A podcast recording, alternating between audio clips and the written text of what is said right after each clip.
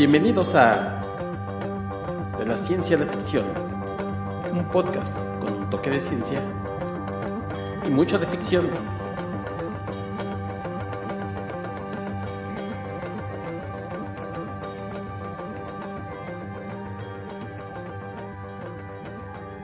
Hola, ¿qué tal? Bienvenidos a una nueva edición de su podcast de la ciencia de ficción. Yo soy Héctor McCoy y los saludo como siempre, esperando que se encuentren muy bien. Y el día de hoy, bueno, pues es una edición especial. Todas las ediciones son especiales, pero bueno, el día de hoy, porque estamos comentando una película realmente de estreno. Habíamos comentado clásicos, habíamos comentado películas de los noventas, que ya los noventas ya son clásicos, ya, ya, ya, ya ni sé, creo que yo ya no pago tenencia.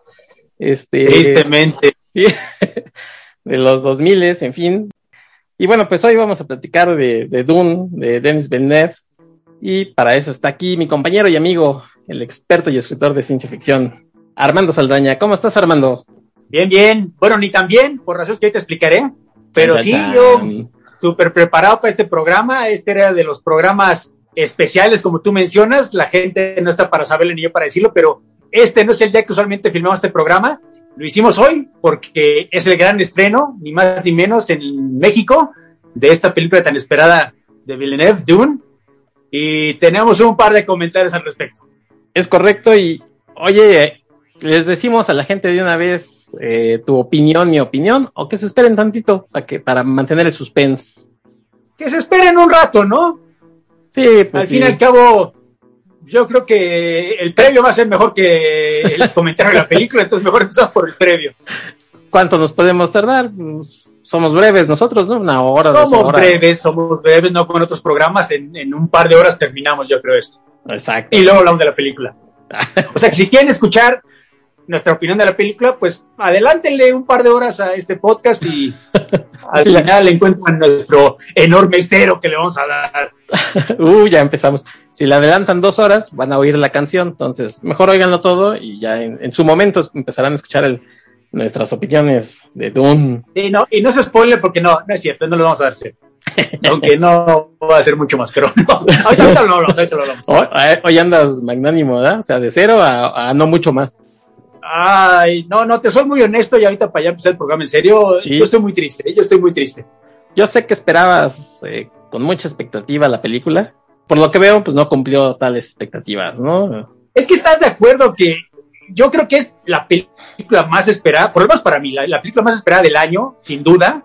Eh, no solo porque soy muy fan de la novela original de Herbert, sino porque soy muy fan del trabajo de Villeneuve, que ya hemos platicado de su trayectoria cuando platicamos sobre Arrival en este mismo programa. Ujú. Entonces, yo no le veía ninguna falla a esta película, porque inclusive el elenco, que ya se había anunciado desde hace un buen rato, porque tal lo vamos a platicar, ya llevamos un buen rato esperando esta película, el elenco eran puros actores que a mí me gusta su trabajo a lo largo de los años, entonces yo la verdad esperaba con mucha ilusión este podcast para platicar sobre la película, y pues bueno, en, en- en una hora, hora y media van a ver lo que opino de esta película que acabo de ver. Ok, bueno, pues ahí tienen, ya, ya por ahí ya saben más o menos por dónde van los tiros de Armando. Y, y como bien comenta, bueno, pues este es una de esas grandes obras de la ciencia ficción de Frank Herbert, que nació en 1920 y falleció en 1986. Un hombre interesado, bueno, pues en psicología, en, en ecología, en la interacción del ser humano con el medio ambiente, eh, sus sistemas de creencia, y bueno, pues es uno de esos casos en los que desde muy joven él sabía que quería ser escritor y tuvo que luchar para ser escritor. Por ahí de 1950, en los 50 empieza a publicar sus primeros eh, cuentos, su primer relato de ciencia ficción, Looking for Something. En 1955 su primer libro, El dragón del mar. Y bueno, pues finalmente empieza a, crear este proyecto de Dune. Él vivía en Florence, Oregon, cuando le, le encargan ahí en Oregon, oye, tú que estás cerca de esas dunas en Oregon, si haz un, un artículo sobre esto.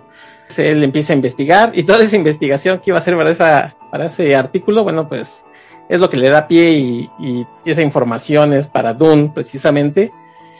Y vuelca ahí todos su- sus conocimientos, todas sus creencias en esta historia, que además, que es de estas historias que, que es inspiración para muchas que ya conocemos. Y me parece que si el gran público que no la conocía y la empieza a conocer hoy, va a encontrar muchas cosas que ya hemos visto en otras películas, ¿no, Armando? Por ejemplo, sin duda. Eh, en Star Wars, obviamente George Lucas creo que dormía con el libro, tiene muchas, muchas influencias. Tatooine creo que es parte de, claro. Arrakis, ¿no? Por ahí en alguna esquinita. a lo mejor la fuerza es algo parecido acá que, que, vemos en, en, esta historia, la voz. No sé, Game of Thrones, esto, lo de las casas, ¿no? El sistema feudal. Claro. En fin. Y luego sucede. No, no, era, era un escritor muy especial, ¿no? Porque sobre todo 50 y 60 a, él habría que etiquetarlo como escritor de ciencia ficción dura, es decir, ciencia muy rigurosa, acorde de, los tiempos en los que se escribe la obra, pero usualmente cuando hablas de ciencia ficción dura te refieres a ciencias físicas, eh, eh, como vuela el cuetito al espacio, etcétera, etcétera, mientras que lo que, como tú mencionas, bien, bien apuntas, lo que a él interesaba eran las ciencias ecológicas, eh, la interacción en el medio ambiente con los seres humanos y las otras especies vivas, que, es algo que en realidad nadie más trataba, eh, eh, sobre todo en esa época. época. Entonces lo que él crea con Dune, que ya, ya para hablar de, la novela, eh, que es una novela que se realiza en Astounding, la, famosa revista Astounding de, de Joe Campbell, en el 64, en, el 63 y el 65, es algo, la verdad, verdaderamente revolucionario, no solo porque es una buena historia, sino por el manejo, ¿no? De, de, de, de, los personajes, inclusive los personajes femeninos que hay que mencionarlo si somos muy honestos, la ciencia ficción, sobre todo en esa época, está muy atrasada eh, en el campo de, la equidad de sexos, que hoy, es tan importante. O sea, en esa época los personajes femeninos brillaban por su ausencia o simplemente estaban de adorno o eran la secretaria o eran la esposa del protagonista. No eran como que protagonistas, mucho menos personajes con agencia o con fuerza propia. E, esto es algo que Herbert cambia por completo, ¿no? Y casi, casi, como dirían los niños, single handle con esta primera novela, porque Sí, por supuesto, técnicamente el protagonista es este Paul Atreides, el, el, famoso Mesías, ahorita lo explicamos con más detalle, pero se puede argumentar que su madre es un personaje tan importante, si no es que más importante. Eh, Chanis, la, la, la, compañera de Paul, es, es igual de importante. La, la, misma, la madre reverenda, Gabriel Moya Elian, es, es, o sea, tiene el mismo peso que, que Jessica, etcétera, etcétera. Hay varios personajes que usualmente pues en esa, sobre todo en esa época, hoy es mucho más común, pero en esa época era algo completamente que no se había visto, ¿no? Entonces, la verdad, esta, esta obra hay que entender, eh, está dividida, o sea, fue serializada en ocho partes, pero no fueron ocho meses consecutivos, sino que primero publica Doom World, que si han leído la novela, es esencialmente la parte Doom, o sea, la primera es el primer tercio de la novela más o menos, que fueron tres mesecitos, y luego de golpe, a lo largo de cinco meses, publica lo que él llama The Prophet of Doom, que en el libro aparece como Muad'Dib, y como de Prophet. Es decir, eh, y bueno, claro, ya cuando lo publican como libro es un poco más extenso el manuscrito, ¿no? Aparecen los epigramas, los epigramas al principio de cada capítulo de los libros que escribió esta pobre Irulan, que después de que se casa con Paul se dedica a escribir libros y no hace otra cosa, obviamente, el resto de su vida. Entonces, la verdad, tiene un enorme éxito eh, eh, desde que se publica en la revista, porque inmediatamente pasa al libro, que en esa época no era tan común como hoy en día, e inmediatamente gana el premio Hugo, el premio Nebula, que eran los, premios más, siguen siendo los premios más importantes en el, en, el, medio. Entonces, desde el principio se convirtió en una novela que cambió el, el, género en cierta forma.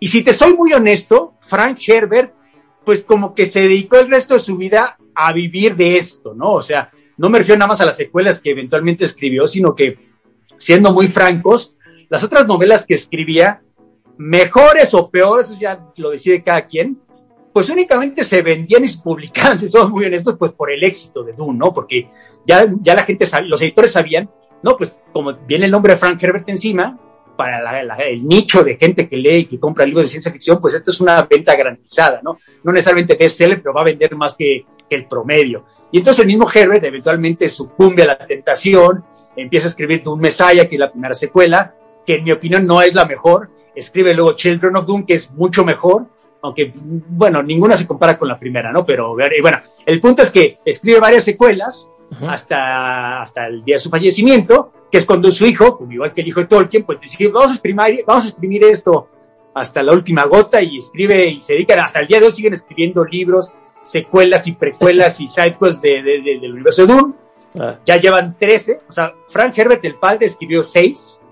Y yo te diría que las primeras tres son las que debe leer la gente, las otras tres, pues bueno, ya son otra cosa muy distinta, ¿no? Pero el hijo tan solo, y bueno, con, con Brian, eh, Kevin Anderson, perdón, ha escrito 13, dos son secuelas y las otras son precuelas. Unas son precuelas directas de la, de la infancia del Duque Leto y el Barón Harkonnen y el Emperador, y otras son como las de Star Wars que, que hacen de la historia de los Sith de hace 10.000 años. Pues aquí también te, te cuentan lo que pasó en el universo de Dune hace 10.000 años. ¿no? Eh, eh, si soy muy honesto, bueno, cada quien que las, las lea y decida por sí mismos son buenas. Si me preguntan a mí, las del hijo son deleznables, son bastante malas. Creo que la primera trilogía de precuelas, pues bueno, no es tan mala, pero ciertamente no se compara con las del padre y ni siquiera con las últimas. Ya ni siquiera voy a mencionar la, primera trilogía, ¿no? Pero si quieren leer Dune, lean las primeras tres novelas y, y si les soy muy franco, lean la primera que es la que técnicamente se ha adaptado al cine en un par de ocasiones, como ya platicaremos. Ese es el tipo de novela que, aun si no son fans de ciencia ficción, usualmente la recomiendo. La gente que me dice, pues me gustaría entrar, pero tampoco me, me avientes a tus novelas extrañas, Armando. Entonces, Dune creo que es un muy bonito lugar para empezar, porque en serio es un, está muy bien desarrollado todo. O sea, olvídate que esté perfectamente rigurosa la ciencia. Todo está muy bien escrito, los personajes, el universo mismo, el planeta famosamente Arthur C. Clarke, el escritor de 2001, dijo, no, esto es lo más cercano que existe en el campo de la ciencia ficción al Señor de los Anillos de Tolkien. Y yo, usualmente eso es medio exageración cuando dicen eso, pero creo que aquí sí tenía toda la razón del mundo Clarke, porque, caramba, la información que vi en esta novela, en los apéndices, lo primero que uno piensa honestamente es en el Señor de los Anillos, ¿no? los mapas, la biografía de todos los personajes, hasta los secundarios, las historias de cada casa, cada familia, perdón, está completamente desarrollada. Y en la novela se menciona, se usa, pero en realidad es un universo que deja Frank Herbert casi para otros, para que exploten. De preferencia mejor que lo haya hecho el hijo, pero en serio se puede hacer una franquicia de películas, de series, de lo que tú quieras de Dune. Y bueno, ya lo platicaremos con más detalle, pero pues hasta ahora ha sido complicado su historia a la hora de adaptarla en otros medios y por desgracia no quiero adelantar spoiler, pero creo que Villeneuve también falla, no le da a la Diana como, como pensamos que le iba a hacer. No, no sientes, yo sé que tú eres un muy gran fan de, las historias de los libros o del primer libro, pero no sientes que también es un poquito densa la historia? O sea, es un libro bastante gordo, ¿no? No sé, unas... Bueno, bueno, bueno. A ver, te, doy mi respuesta muy honesta. Sí. Yo diría que no. Ok. Porque sí, por supuesto, lo que tú me estás diciendo no es la primera vez que, alguien me lo platica. O sea, todo el mundo dice, inclusive decían cuando David Lynch intenta la película y es un fracaso colosal en taquilla, todo el mundo dice, no, es que esta película es, es, es imposible de adaptar a otro medio, es, demasiado densa, está demasiado complicada. Discúlpeme, pero eso no es cierto. O sea, sí, sí, sí requiere cierta atención del lector, por supuesto, o sea, admite que le pongas un poco de concentración a lo que estás leyendo, pero caramba, yo la leí de adolescente y no soy la persona más inteligente del planeta, y o sea, yo no tuve el menor problema siguiéndola. Sí, sí hay muchos personajes, cada uno tiene su pequeña subtrama, y bueno, luego se pone medio místico el asunto porque mete mucha religión y hay que recordar que es novela de los años 60, no solo mete religión, sino mete un poco de psicodelia, por supuesto es una novela cuando sale la cultura de las drogas, que vamos a meternos un pasón de ácido y a ver qué pasa. O sea, se entiende que es, un producto de su época, pero no, no, no. O sea, si son capaces de entender El Señor de los Anillos, que también, con el debido respeto, tiene un, elenco de personajes enorme, no, no entiendo por qué no podrían entender eh, O sea, no, no va, está contado de una manera lineal, va progresando de presente a futuro. No, no hay flashbacks, no hay, no hay giros raros a la hora de la estructura narrativa. Entonces, de nuevo, yo nunca entendí cuando la gente dice, no, es que es muy complicada. A ver, si Peter Jackson pudo adaptar El Señor de los Anillos, y recordemos que Peter Jackson venía a hacer películas de monstruos, por amor a Dios, entonces no, no tendría por qué ser tan complicado. Pero, en efecto, lo que tú dices, esa es la percepción que la gente tiene, por desgracia, para bien o para mal, del libro y de la obra, porque, bueno, ya lo platicaremos, pero si ves, por ejemplo, las películas de David Lynch, lo que todo el mundo decía es que no se entendía nada. Y cuando sacan la versión extendida de, que no es del director, porque de hecho David Lynch la, no quiere nada que ver con la versión extendida, lo que hacen es añaden una cantidad de explicaciones innecesarias, lo explican en con un nivel de niños idiotas, que nada más alentan el ritmo. Entonces, no, no, ya bueno, ya para responder a tu pregunta, yo diría que no. Yo creo que sí es una obra compleja, que sí requiere mucha atención, que si te soy franco, yo creo que sería mejor servida como miniserie eh, en HBO, en, la, el stream, la plataforma que tú prefieras, más que como película, porque aún rapidísimo regresando a la película del día de hoy, pues Villeneuve le dedica más de dos horas y media y no adapta la película, la, novela completa, adapta la mitad.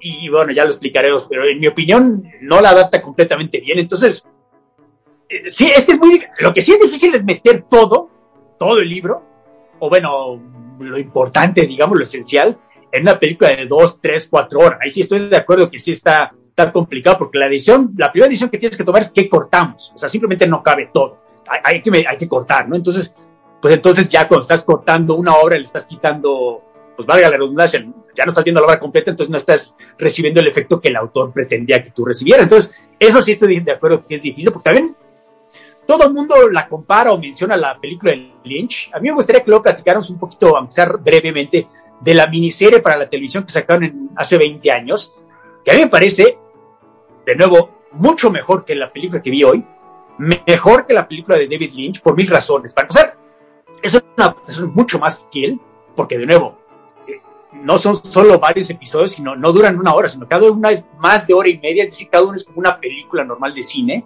Entonces tiene tiempo de respirar la trama, de desarrollar los personajes.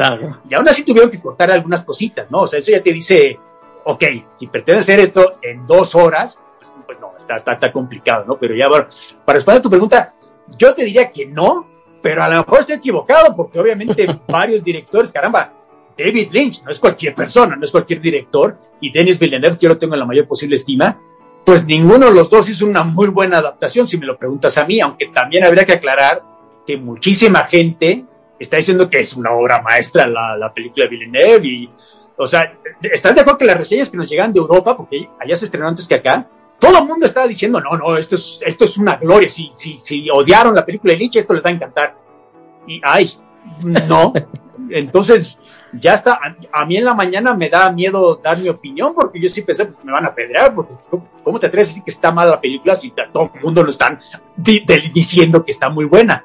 A mí honestamente no me gustó, pero es posible que otras personas, ahorita escucharemos tu opinión en una hora, a otras personas les puede haber gustado más. Bueno, yo lo, a que me refería con denso no es con aburrido, ¿eh? eh sino que tiene muchos elementos.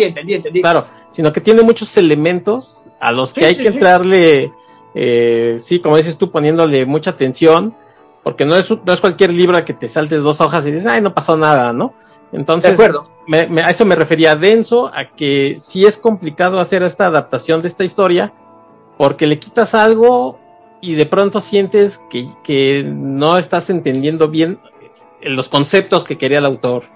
Creo que eso me refiero con denso, ¿no? A que yo creo que cualquier lector le puede entrar al, libro, o sea, pensando en que El Señor de los Anillos son tres libros, pero en realidad era uno solo de... Exactamente. ¿No? Exactamente. Entonces, esta historia es, a lo mejor está más corta, pero sí me refiero a que es, es densa. A mí, por ejemplo, yo cuando leí el libro y lo leí recientemente, eh, seré honesto, me estaba interesando, pero la parte, por ejemplo, que más me encantó es la parte en la que ya están en Arrakis, todo ese desarrollo de, de, de Arrakis, de Paul convirtiéndose en otra cosa. O sea, todo eso me maravilló y hacia el final, por ejemplo, siento que para mí que se me cae un poquito el final.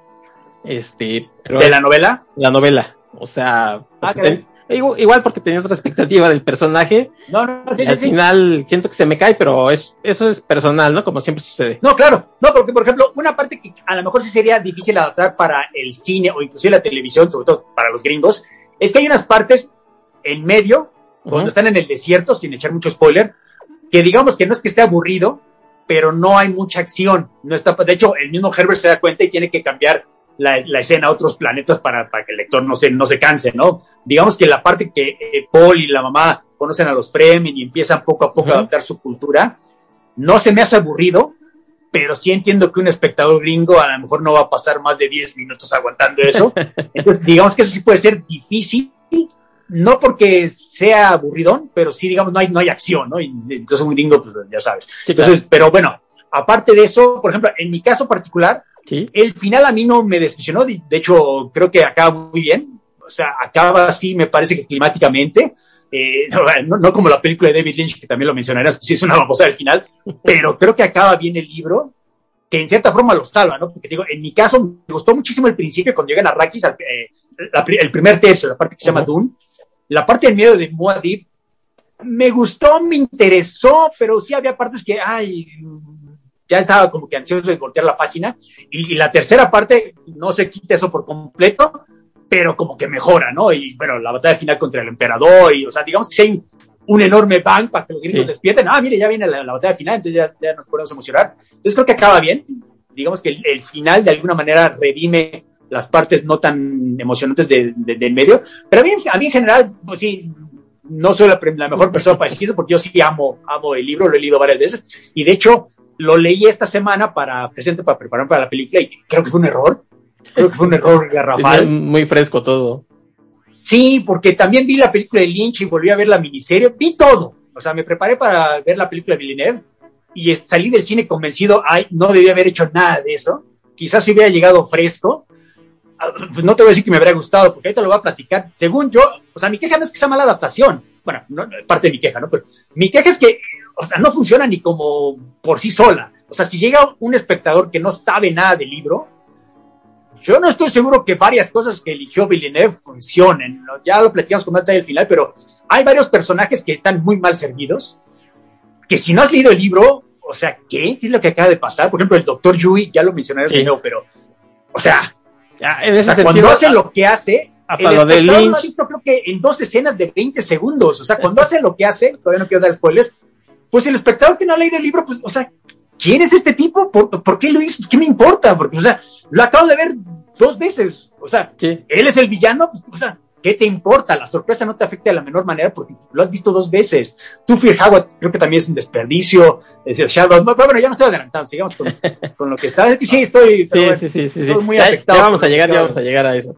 Sí, no, no te preocupes, ah, sigamos. Oigan amigos, bueno pues si ustedes conocen la, la, historia, si han leído el libro o han visto incluso solamente la película de David Lynch, pues no creo que vaya a ser tanto spoiler lo que vamos a decir porque ahí está contenido todo, ¿no? O sea, no hay nada nuevo que, nos hayan contado hoy. Entonces... Eh... Por cierto, corrígeme si estoy mal, ¿la de David Lynch está en Netflix? Sí. Porque eh, alguien mencionó en, Twitter hoy que estaba en Netflix y yo no sabía. Yo, está, en, de hecho, está en Amazon y está en Netflix. Ah, ok, ok, ok. Y, ¿Tienes idea si es la versión original o la extendida? Creo que es la original, porque las extendidas son tres horas, ¿no? Una cosa así. Sí, no, es que olvídate que son tres horas. De hecho, muy malas. De hecho, eh, en, hasta en YouTube la encuentran, ¿eh? Encuentran por ahí una versión. Sí, es que mira, aquí me voy metiendo problemas porque, ok, voy a parecer como que el viejecito que está criticando la nueva porque está defendiendo la vieja. Yo soy de esas personas que no odian la película de David Lynch con todos los errores y problemas que sí, soy el primero en admitir que las tiene, pero no se me hace tan mala, no se me hace que merezca el odio, porque sí es odio lo que mucha gente tiene contra esa película, que le dicen que no tiene sentido o que es aburrida. En serio, hasta me dan ganas de preguntar qué película vieron, porque o sea, eso no es lo que yo vi. Es más, yo me atreví a decir que la película de hoy tiene escenas que sí son aburridas comparadas con la primer, con la de David Lynch. A, a lo mejor por las razones equivocadas, pero te ríes. Hay escenas que como dice el bicho, es tan mala que se vuelve buena porque te entretiene, te divierte. O sea, la escena de Sting en pañales, por favor, y sobreactuando. O sea, ¿quién no puede amar eso, por amor a Dios? Es, entretenida. Sí. llega un momento que como adaptación de la novela, sí se cae muy feo, sobre todo en la segunda hora, me parece que sí es. Creo que cuando llegan a Rakis, hasta el momento en que los, los derrotan los Harkonnen, creo que con sus errorcitos, y obviamente se nota que están cortando un montón de cosas, pero creo que funciona, creo que se entiende, o sea, por lo menos yo no, yo cuando vi la película de Chavo, pues yo no había leído el libro, o sea, ¿para qué te miento? Yo, la, el primer acercamiento que tuve a Doom fue la película de David Lynch, y yo la vi, o sea, hubo cosas que me gustaron más que otras, pero sí te puedo decir que no salí del cine, ay, no entendí nada, no, pues, creo que no, o sea, o sea, creo que se entiende bastante bien lo que pasó. Hay unas cosas bastante malas, no les voy a mentir, no les voy a decir que es una obra maestra, yo sí me quedé con la impresión de que mucha, bueno, mucha gente se quedó con la impresión de que el fracaso en taquilla fue porque la gente no la entendió. Y por eso sale esta versión que, por favor, si es la que está en Netflix, evítenla, que es la versión extendida, que como tú dices, dura más de tres horas. Pero el problema no es que dure eso. Digo, porque yo he visto las versiones extendidas del Señor de los Anillos y duran muchísimo más de tres horas, nunca te aburres, ¿estás de acuerdo? sí. Eh, aquí algún trajeado, un ejecutivo decidió, es que, ¿sabes qué? Tenemos que poner un prólogo que explique mejor que la película. Y ni siquiera son escenas que habían cortado.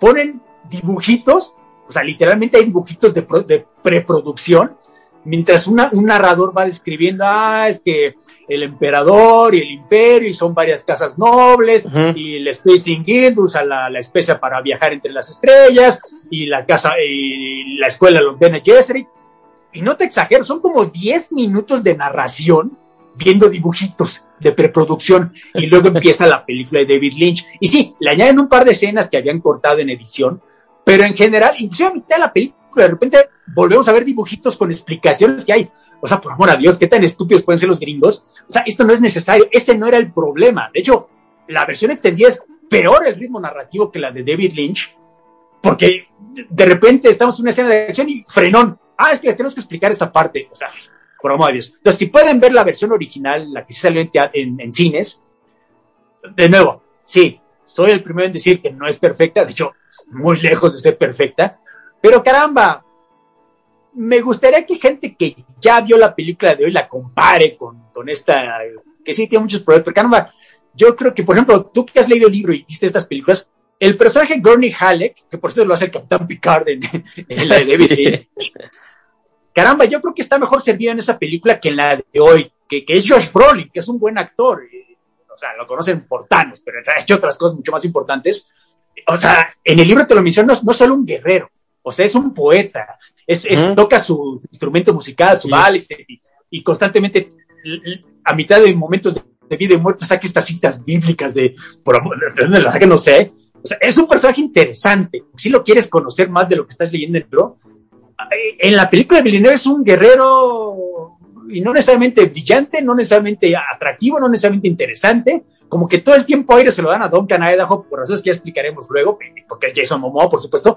O sea, no sé, ese es uno de los muchos personajes que creo que en la de David Lynch que estamos platicando está mejor servido, ¿no? Y así me podría pasar 45 minutos hablando de por qué creo que es mejor. De nuevo, no estoy defendiendo la de David Lynch antes de que empiecen a atacar. Yo, yo soy el primero que admite que caramba, sí, sí tiene muchos problemas, sobre todo en la segunda hora. En la segunda hora yo creo que hasta el mismo David Lynch se dio cuenta, ¿sabes qué? Nos quedan minutos para acabar esto y no llevamos ni la mitad, entonces podemos empezar a meter un montón de cosas. Aún si no has leído el libro, creo que te puede, un espectador se da cuenta, no, pues aquí es como que se están saltando como 50 páginas en 30 segundos, no sé. Sí. Creo que el público se, da, se puede dar cuenta y si se cae el ritmo. Y bueno, ya de repente como que le meten este final de Disney que el ah, Twisted o sea, no es un producto genético, sino literalmente casi casi es Jesucristo que hace que llueva en el planeta desértico. O sea, por, no sé por qué, por reasons. Eh, eh, porque no es spoiler. O sea, así acaba la película de David Lynch. En el planeta desértico ganan los buenos, entre comillas, y empieza a llover. Y dice la niña Alia, ah, porque mi hermano es el Twisted Haderach. O sea, ¿qué? Eso no tiene nada que ver. Yo creo que ni Jodorowsky en sus ondas metafísicas más fumadas que vaya que las tiene, él habría puesto ese final tan absurdo. Entonces, la por ahí. Sí, sí, la de David Lynch tiene mil problemas, pero ¿sabes qué? A ver, vean la de hoy y échenle un ojo en Netflix a, a la primera y, luego díganme cuál, las, cuál les entretuvo más, cuál los divirtió más y a lo mejor la respuesta los sorprende a ustedes mismos. Oye, Armando, ¿de qué trata la historia? ¿Por qué van así? Bueno, estos locos, ¿no? Que están, que están platicando. Sí, mira, ok, ese es buen punto. A lo mejor hay gente que, olvídate de leer el libro, a lo mejor es posible que no hayan visto ni siquiera la de David Lynch, eh, o mucho menos la miniserie de hace 20 años. Explicar la trama de Dune, la vamos a tener que hacer a grosso modo, porque es como si me preguntas cuál es la trama de de los Anillos, se tardaría un rato. A grosso modo, estamos en el futuro distante, es un imperio galáctico, está por un lado el emperador, y por otro lado están las casas, están las grandes familias, como si fuera una historia medieval, y entonces hay una, entre estas dos casas está la casa de los Atreides, que son los protagonistas del libro, y por otro lado están los, la, familia Harkonnen, que son sus enemigos mortales, ¿no? Entonces los Harkonnen son los que administran el planeta Arrakis, también conocido como Dune, como Dunas, porque es un planeta completamente desértico. Y, lo importante de este planeta es, que es el único lugar donde crece en toda la galaxia, en todo el universo, la especia, la especia melange, que es la que pues tiene mil usos, ¿no? Entre ellos es la que utilizan los pilotos de la cofradía de, Guild Navigators para viajar entre estrella y estrella.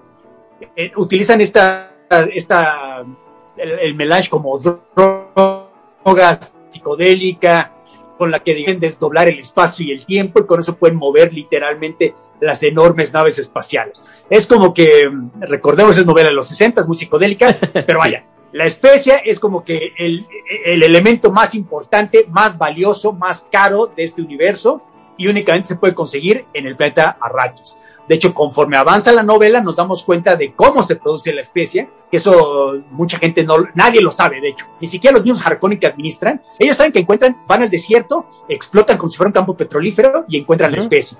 El problema, por supuesto, aparte que es un desierto y las condiciones atmosféricas son terribles por eh, las tormentas desérticas, es que hay unas criaturas gigantes que son los gusanos, eh, los sandworms, que están bajo la superficie como si la arena fuera un océano gigantesco y ellos viajan por ahí, pero son atraídos por las vibraciones. Entonces, cuando estás excavando por especia, pues vienen los gusanos atraídos y destruyen lo que encuentran su.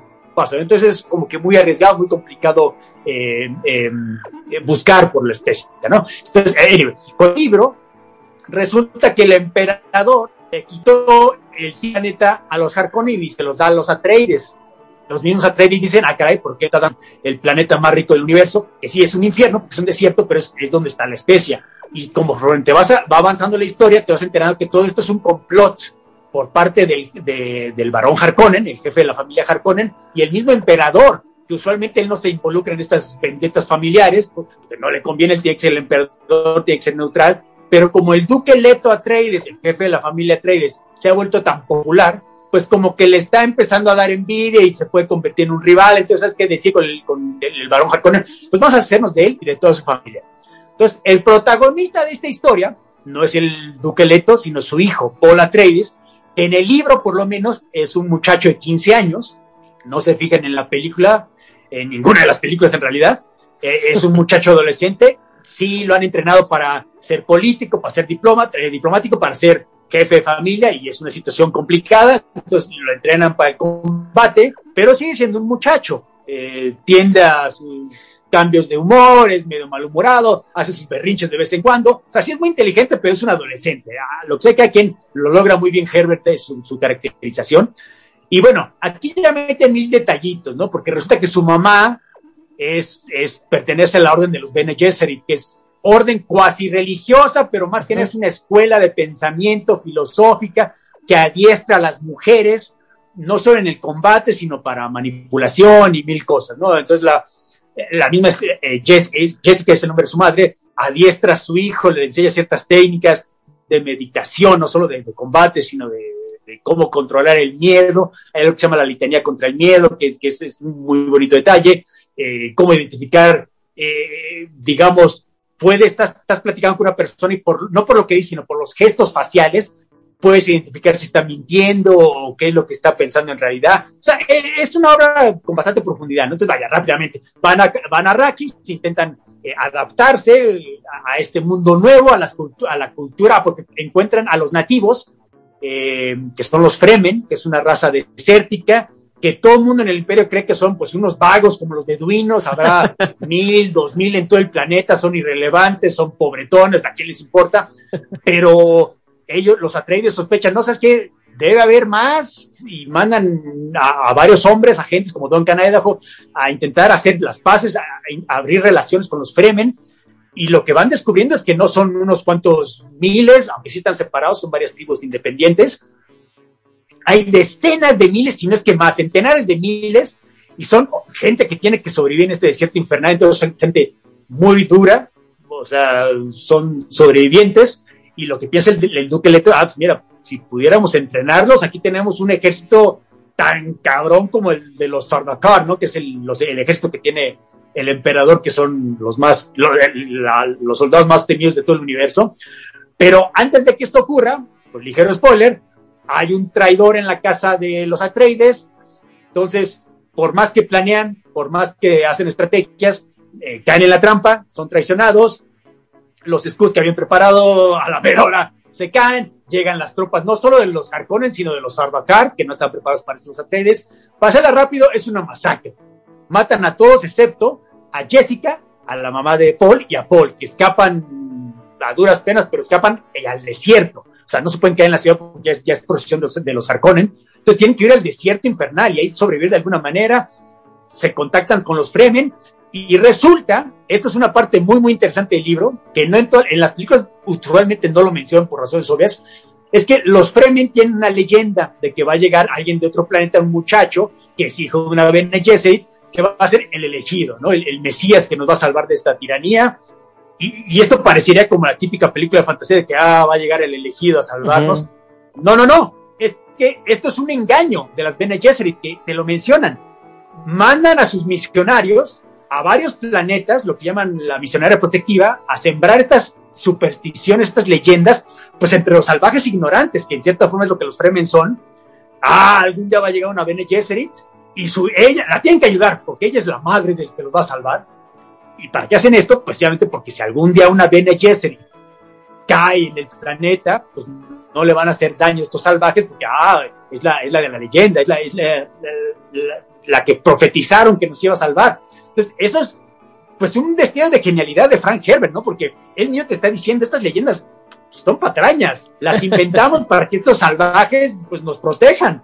Inclusive Jessica durante el libro, cuando está escuchando cómo los Fremen la trata y, la manera que ellos han adaptado sus propias leyendas, ah, oye, la Bene Gesserit que vino aquí hace siglos era muy buena porque estos tipos están hipnotizados, creen que los vamos a salvar. Ahora, en el caso de Paul, no es completamente una patraña porque te enteras que él es el producto de un larguísimo proyecto eugénico de, varios siglos, porque las Bene Gesserit están juntando como si fueran perros a los, a los hijos y a las hijas de las familias más importantes para intentar mejorar, para intentar lograr un ser humano perfecto. ¿Para qué hacen esto? Ah, porque, esto ya se puede, ¿no? Metafísico.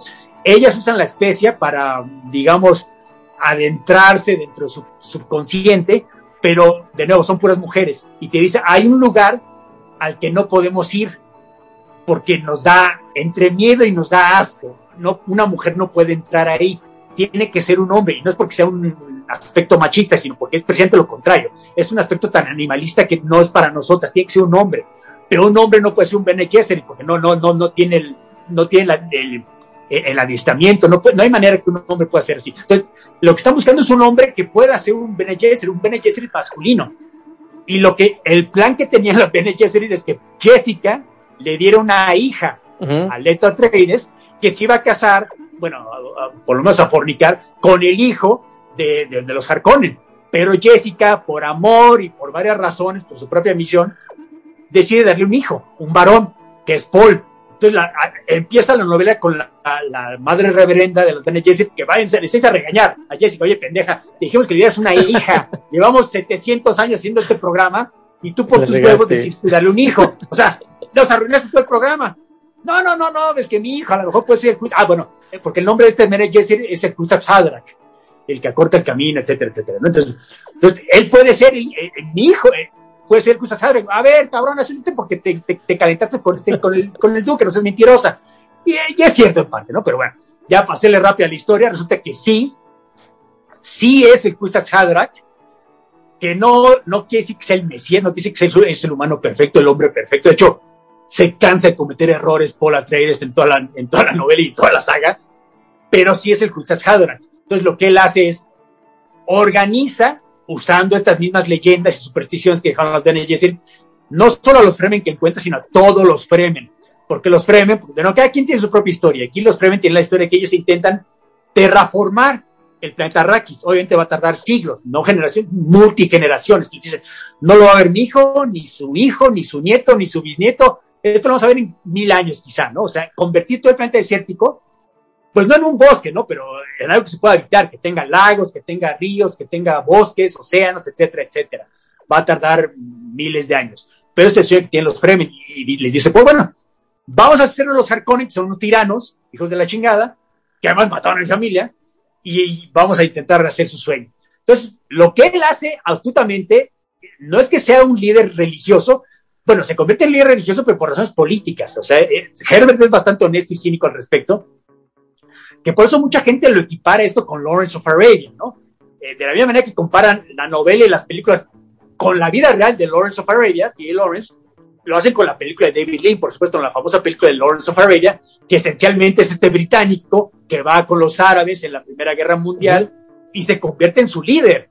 Y es la típica historia que hoy en día sería políticamente incorrecta, porque es el hombre blanco que va a decirle a los salvajes de piel morena, cómo, cómo liberarse de sus, de sus, de sus tiranos que también son blancos.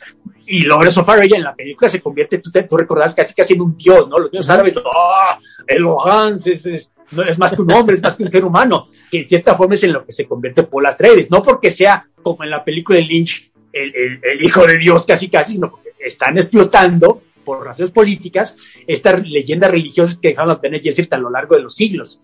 Entonces, ya, rápidamente para acabar, finalmente, como detienen la producción de, la especia, pues obligan a los Harkonnen y al imperio, al emperador en persona a ir a, a Arrakis, y cuando llegan, el emperador llega muy confiado porque llega con su Sardaukar, pero resulta que los Fremen son tan cabrones como los, como los entonces, digamos, gana la batalla Paul, él se convierte en el nuevo emperador, y ahí acaba la novela, que podrías decir que es el final feliz, entre comillas, cuando los buenos ganaron, pero no, no, no es el caso. De hecho, él te da a entender que este es el inicio de una cruzada que no se va a detener nunca. O sea, los Fremen van a salir, ahora que ya son los emperadores, van a salir al espacio a conquistar los otros planetas y van a imponer su manera de vida. Y eso es algo que se ve en las siguientes novelas, que el mismo Paul Atreides está repetido lo que hizo, porque él incluso en esta novela y en las películas, él, puede ver el futuro por medio de, de eh, él tiene habilidades mentales y además con la, con la especia eh, aumenta sus habilidades psíquicas eh, de, de, predecir el futuro, incorrectamente, no completamente correcto, pero digamos, lo puede predecir. Y casi todos los caminos que él puede ver, él se convierte en el emperador, pero de este imperio de, terrorismo, ¿no? Es una cosa que mata a miles y millones de personas en el nombre suyo. O sea, en tu nombre estamos matando a estas personas. Entonces él, él, él no quiere, él, quería vengarse de lo que le hicieron a su familia, los Harkonnen, pero él no quería. Y de hecho, en la segunda novela, pues hasta cobardemente se escapa, ¿no? Deja el trono y sabe que usted se encarga de este desmadre que ahí se los dejo, ¿no? Porque él no quiere saber nada de esto. Pero bueno, ya no estamos adelantando, es novelas posteriores. Entonces, de nuevo, Dune, digamos que mucha gente superficialmente lo compara con Lawrence of Arabia, pero sí mucha gente creo que se pierde ese detalle de que Paul es un, como que un mesías incómodo, que él no quiere serlo, él lo está haciendo por razones políticas y venganza personal, y lo que pasa después, pues ya se le va de control, él mismo lo sabía, pues, lo voy a perder el control, pero mientras yo consiga lo que quiero, pues ya, ya a, a, la burger, ¿no? Entonces, eso creo que, por desgracia, en la película de Lynch no se explica, como que ahí sí te lo pueden, como, ah, él es el superhéroe que nos va a venir a salvar, y qué bueno que venció a los, al emperador y a los villanos, porque también te los ponen como caricaturas pues, a, a, los villanos, ¿no? A los Sarkon sí te los ponen, o sea, todos, no solo Sting sobreactúa, todo el mundo sobreactúa en esa película. Qué, raro, ¿no? Porque Lynch usualmente maneja bien a sus actores, pero esa película sí es un desastre, estoy, estoy de acuerdo. Pero de nuevo, caramba, yo creo que, o sea, bueno, ya, ya lo platicamos después, pero creo que se defiende mejor esa película que lo que vimos hoy. bueno, eso fue a, a, grandes rasgos la historia. Sí, perdón, eso es una explicación un poco sí, torpe y breve. No, pero, pero sí, para que la, la, gente más o menos sepa de, de, lo que vamos a estar comentando. Oye, a mí, a mí me, me sorprende mucho una cosa que cuando hablamos muchas veces de ciencia ficción, se hablan, por ejemplo, de estas, de máquinas, ¿no? O de robots, de... Eh. Aquí, por ejemplo, Herbert lo que hace es sí hubo un tiempo en, en, que la humanidad tuvo estos grandes avances tecnológicos, pero se nos vinieron en contra, los quitamos y lo que hicimos fue desarrollar nuestra mente, ¿no? Que como tú bien dices, sí. es una metáfora de estas drogas de los años 60, entonces sí. expandir la mente, ¿no? Si bien es cierto, la especie Correcto. es también un, una alegoría a, a los, a, al petróleo, pero creo que es mucho más cercano claro. a, a, la droga y... Eh, claro. No, no, de hecho, es varias de las cosas que han sacado en películas y en novelas posteriores, ¿no? Por ejemplo, en el universo de Star Wars, en la, la Guerra de las Galaxias, tú, tú recordás, la primera película empieza que los androides no son muy queridos, no los aceptan uh -huh. en la cantina porque no servimos a los androides, etcétera, etcétera. Y ya luego ves que en las precuelas los androides, eh, los robotitos hicieron este tipo. Pues esto viene de aquí, que en efecto, en el pasado de Dune, ya varios miles de años en el pasado, como que nunca te lo explican muy bien en las películas, sí, pero en la novela te dicen que hubo un problema con las máquinas, se rebelaron, hubo una guerra contra ellos, hubo una cruzada contra las máquinas, así tipo Skynet, digamos, se rebeló la las máquinas sí. contra nosotros los seres humanos, hubo una tremenda guerra, y a partir de ese entonces que ganábamos los, los seres humanos esa guerra, pero bastante a un precio muy alto, hasta miles de años después sigue habiendo un prejuicio contra las máquinas, contra las computadoras, contra los robots, pues a, a falta de eso, lo que desarrollan es estos seres humanos, eh, los mentats, que esencialmente son computadoras humanas, ¿no? Exacto, sí. A base de drogas, a base de adiestramiento, a base de, pues, good breeding, pues van creando estas personas que no tienen emociones, que son casi, casi puro cerebro, pero o sea, son seres humanos, son, se ven como tú, como yo, solo que piensan a un nivel mucho más elevado, que, que, que es, en cierta forma, no es nada más los mentas, ¿no? O sea, los, los, los Gesserit también son algo así, como que adiestran a las mujeres para que sean casi casi como mentas femeninas. Están los Bene Tleilatsu, que, que aquí no se mencionan casi ninguna, de hecho ninguna de las dos películas se mencionan, por lo menos en la de hoy todavía no, que es como que una orden renegada también de estos eh, casi casi savants que tienen estos héroes de computadora. Hay que entender que es una novela de los años 60, Ujú. el uso de las drogas no era algo tan mal visto, todavía no, no había los excesos que había en los 70 y en los 80, por supuesto, como que sí se veía todavía como que las drogas eran una manera de expandir la mente, de abrir tu subconsciente a, a áreas de conciencia ma- mayores que no podemos ver bajo circunstancias normales, como que las drogas psicodélicas sí, en ese momento sí se veían como una, ah, caray, pues podría ser este camino, ¿no? Para una, una iluminación personal.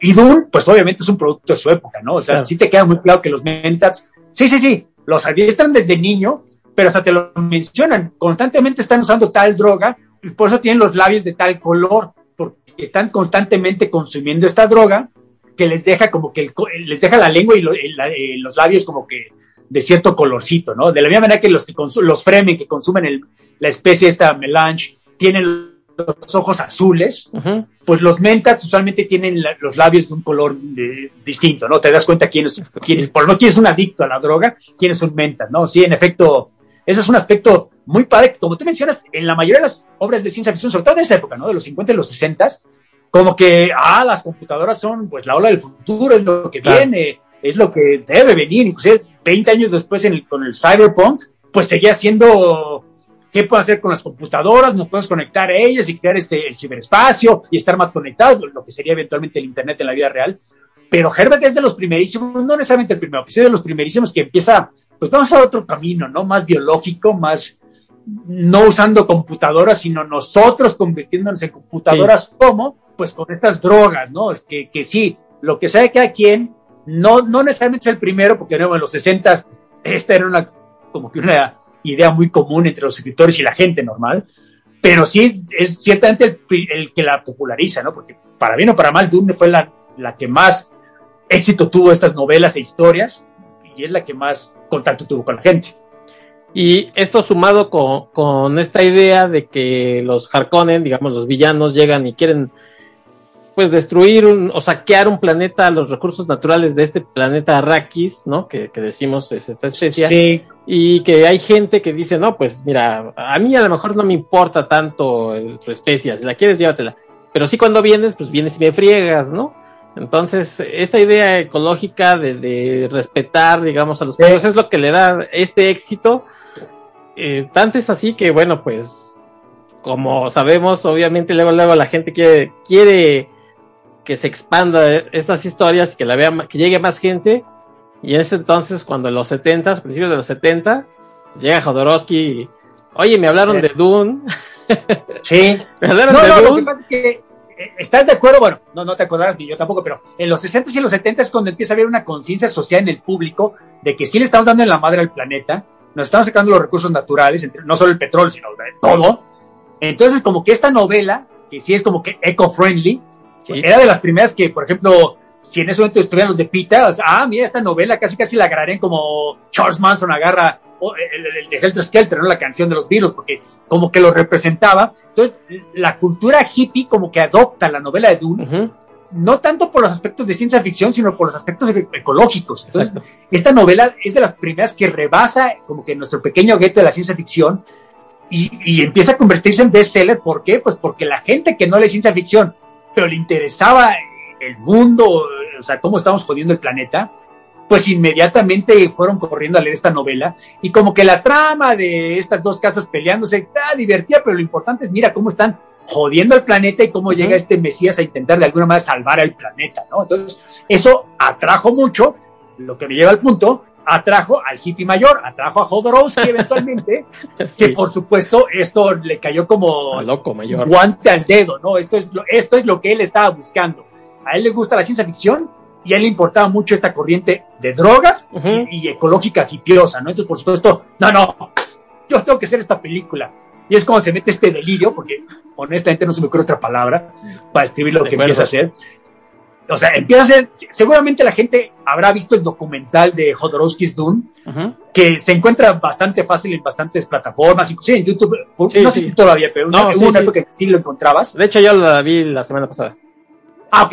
Sí. Ahí sí que lo pueden encontrar. Hasta Es subtitulado, muy por si no- entretenido. Les gusta. Ah, mejor aún. Sí. No, no, es es súper entretenido Sí. porque te das cuenta la locura de Jodorowsky. Todo el mundo, yo, yo conozco gente que acaba de ver el documental y caramba, qué lástima que no pudo hacerlo Jodorowsky.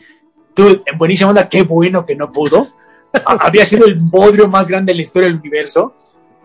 Pero el documental en sí, cuando escuchan las ideas de Jodorowsky, no, no, no, no, vamos a agarrar a Salvador Dalí para que haga del emperador, y Mick Jagger va a ser de Paul Atreides, y, y vamos a agarrar a Moebius para que me haga los, los, los, los, los de preproducción.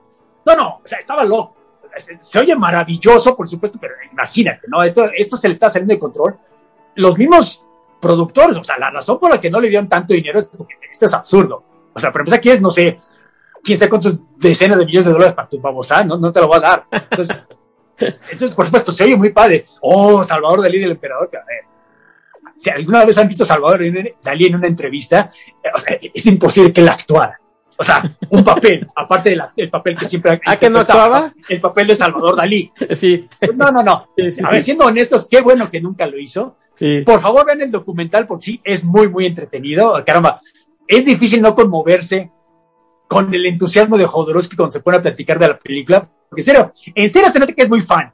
Y por supuesto, la verdad, hasta me siento mal diciendo que qué bueno que nunca se hizo su película, porque obviamente le, partió el corazón a Jodorowsky, pero no, habría sido un desastre colosal. Mejor conformes y con documental y de ese por bien servidos. Bueno, de ese, de, esa, de ese intento abortado de película salieron muchas cosas. Claro.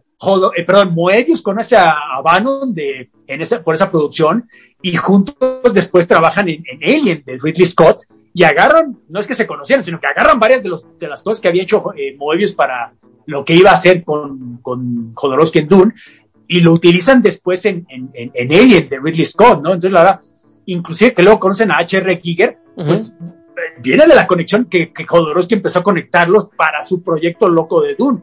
Nunca se hizo, pero conectó a tantas personas tan creativas, Moebius para empezar, que eventualmente dio, fue la semillita para otras películas, ¿no? No solo Alien, sino varias otras. Entonces, la verdad, qué bueno que no se hizo, pero qué bueno que lo intentó hacer, porque de nuevo, varias películas que son clásicas y hasta, hasta merecerían. Ay, además creo que ya hablaste de, de Alien en este programa alguna vez. Sí, sí, sí, sí. Pues caramba, vienen del proyecto de mente de, Ujú. de, de, de Jodorowsky, de Dune. Entonces, Sí, la sí, verdad. Pero bueno, creo que ese es un buen ejemplo de la clase de pasión que, que saca el libro, la novela original en los lectores, ¿no? Porque así como Jodorowsky, bueno, es que Jodorowsky ya era conocido y tenía el alcance de conocer a varios productores de Hollywood para que siquiera consideraran esta babosada. Pero así como él, hay mucha gente que completos anónimos somos, pero nos entusiasmamos de la misma manera por el libro, ¿no? Entonces, la verdad, creo que sí es un libro de nuevo que, que, que merecería, que ojalá más gente, digo, si algo va a salir de todo este asunto que Villeneuve hizo otra película, es que primero que saquen otra edición de Dune, Ujú. Sí. en español y en inglés, como ustedes prefieran, pero que, que, que la gente tenga acceso a ella. Ujú. Y ahora, a mí lo que me da miedo es que, pues por ser una película que ya no quiero decir más, pero digamos no es a lo mejor lo que está esperando la gente, pues a lo mejor mucha gente no va a querer comprar el libro, leerlo, entonces la verdad que lástima porque creo que es una oportunidad que se está tirando a la basura. Me encantaría que más gente leyera el libro. En serio, en serio, en serio, no tienen que ser ñoños de la ciencia ficción como Héctor y yo. Creo que les puede gustar, les puede entretener bastante, entonces pues, lástima, ¿no? Pero, pero sí es una novela que causa estas pasiones como la de El buen Jodorowsky. Mira, hay gente que incluso llega a decir que es cómo es que no se hizo ese proyecto, que era la mejor película jamás hecha, que ese hubiera sido, ¿no? El- yo no le No, es que tampoco pies que- cabeza. Es mejor que no se haya hecho porque mantiene esa reputación. Sí. Es la mejor película que nunca se hizo. Si se hubiera hecho, o sea, sería una. Nadie la quería ver. Pero como no se hizo y nada más tenemos estos delirios de no, no, lo que habría hecho, pues bueno, todo el mundo se queda con esta impresión tan bonita. Ay, en un mundo perfecto se hizo la película. No, no, créanme que no. Pero qué Sí. bueno, qué bueno que pasó esto. Nada más, como decías tú por ahí, estaba también Orson Welles, Salvador Dalí, Pink Floyd para hacer la música. Eh, no, no, no. el Duque Leto, David La cosa más delirante que tú te ocurras se le ocurrió a Jodorowsky para meterle en la película. Y algo que sí le concedo es que a lo mejor fue un visionario que en ese tiempo pues no había lo que hoy hay, que es el streaming, porque él quería hacer, le dijeron, ahora le vas a hacer tu película, pero hora y media, dos horas a lo mucho. Y él dijo, no, yo quiero hacer, está en el documental, no estoy inventando, quiero hacer una película de 14 horas, de 16 horas, de 20 horas. O sea, a lo mejor en su mente lo que él quería hacer, como dices bien tú, es una miniserie, ¿no? O sea, con varios capítulos. Sí, no, es que tú has leído el libro. O sea, tú, tú mismo, aún sin ser director, productor de cine, te das cuenta. O sea, esto meterlo en un guion de 200 páginas, no, no, menos, 120 páginas, 150 páginas para que sean dos horas, está muy, muy complicado. Claro, como tú me dices, en esa época no había oportunidad para que en la televisión se pudiera hacer con justicia. Pero imagínate hoy que Villeneuve, en vez de hacer la película, hubiera hecho una temporada para, para esta película. O sea, 10 como Game of Thrones, 10 episodios de una hora cada uno yo creo que le, había quedado, le habría quedado mejor que lo que tuvo que entregarnos, pues nos queda de nuevo como hace 35 años con lo que pudo haber sido, pero no fue. Y como bien comentas, de aquí salieron muchas cosas, y una de esas, por ejemplo, fue Star Wars, que pues, fue todo un éxito, y cuando finalmente ven que sí, la ciencia ficción o con fantasía sí puede eh, llenar este, las arcas de los productores, es cuando dicen, bueno, vamos a retomarlo, ¿no? Y, estos productores de, de, Laurentis lo retoman y dicen, bueno, pues ahora quién traemos, porque en realidad lo de David Lynch, yo sin ser un experto en David Lynch ni en cine, pero creo que es más un encargo que algo que, le digan, sí, métele este, lo que tú quieras, ¿no? Sino, aquí está este proyecto y a ver, sácalo adelante como puedas. Sí, mira, tengo entendido que no es que no, no es que no fuera fan, pero como tú mencionas, no nace de él, no es como con Jodorowsky, que si era su idea, su bebé, sí lo quería hacer. Esto ya es más bien como encargo. Lynch había hecho un par de películas raronas, pero que habían tenido éxito de, taquilla. Entonces le dijeron, bueno, pues si alguien puede hacer esto, es una película, es un libro rarón, pues tú que te encargas de esta película raras, que, es lo tuyo, y te vas a dar presupuesto como el que nunca has manejado, ¿qué puedes hacer con esto? y el problema es que, precisamente creo que el problema es que Lynch ya estaba acostumbrado a trabajar con presupuestos muy modestos y creo que cuando le dan carta blanca, es lo que tú quieras, porque de, de Laurenti sí tenía billete, eh, era buen productor, buen productor, medio tacaño a veces, pues sí, sí tenía dinero. Creo que se pierde el enfoque que le habría dado David Lynch. Y para empezar, bueno, a ver, yo soy muy fan de David Lynch, pero no creo que sea, era el director ideal para ese proyecto como que él es de proyectos un poco más íntimos, historias un poco más pequeñas. Eh, es, un cineasta, lo que llaman autor, ¿no? O sea. Sí, sí, bueno, no sé, pero siendo honestos, aún yo que la defendí hace media hora, yo soy el primero en decir, no, no, no, como película tiene tantísimos errores. Yo, hasta de niño cuando la vi me dije, no, en serio hay errores garrafales en esta película. Ahorita la vuelvo a ver y bueno, la veo con cariño nostálgico, por supuesto, pero hasta yo no puedo dejar de ver que hay. No sé qué estaban pensando cuando dieron luz verde esta escena, pero bueno. La escena cuando están peleando con las espadas, que, que bueno, pues es la tecnología de la época, que les dibujan unos como cubos, este, que es la armadura, una cosa bien rara. Bueno, te voy a decir que a mi novia le encantan esos escudos, entonces no voy a decir nada más al respecto. A mí también, o sea, claro, es la tecnología de la época. Es lo que hay, ¿no? Hoy la gente que ve esos efectos hasta se van a reír, yo creo.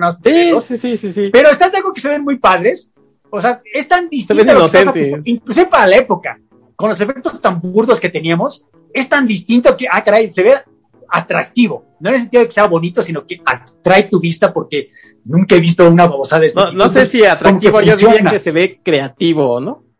Porque se ve distinto, ¿estás de acuerdo? Sí, sí, sí. Sí, o sea, funciona, bueno, en ese sentido, entonces funciona perfecto. Por ejemplo, compáralo con los escudos personales de la película que viste el día de hoy que son idénticos a los escudos que has visto en mil otras películas. y sí, se ve mucho mejor el efecto. Claro. claro.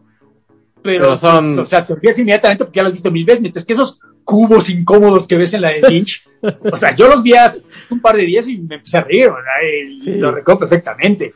Y no, no, pero estás de acuerdo que los, los sets que hicieron aquí en Estudios Churubusco, porque para gente que no lo sepa, la filmaron aquí en México, gran parte de la película, caramba, los, los, artesanos de México se, se, trabajaron horas extra porque el set, el, el, el, cuarto del emperador, la habitación, preciosa. La, la casa era de Arrakis de los Atreides, una cantidad de detalles que, que agobian, es, es, increíble la cantidad de trabajo que le dedicaron. Sí, de nuevo, efectos especiales muy, muy, muy burdos comparados con hoy en día, obviamente.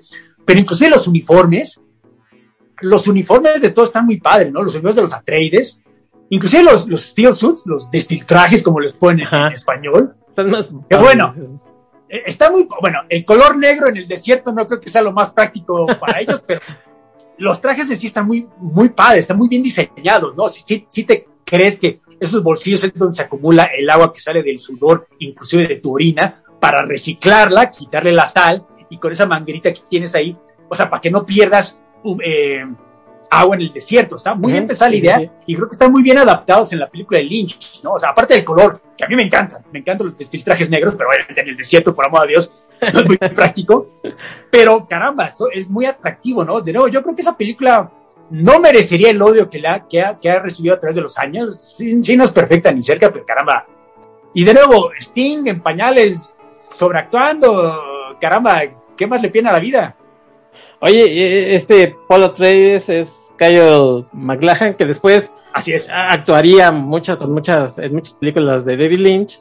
Eh, venía de Blue Velvet, entonces sí, ya era como que actor y no, y no era para nada un chavito, ¿eh? Digo, porque pues, se supone que Paul Atreides pues, es un adolescente. 15 años, sí, no, no.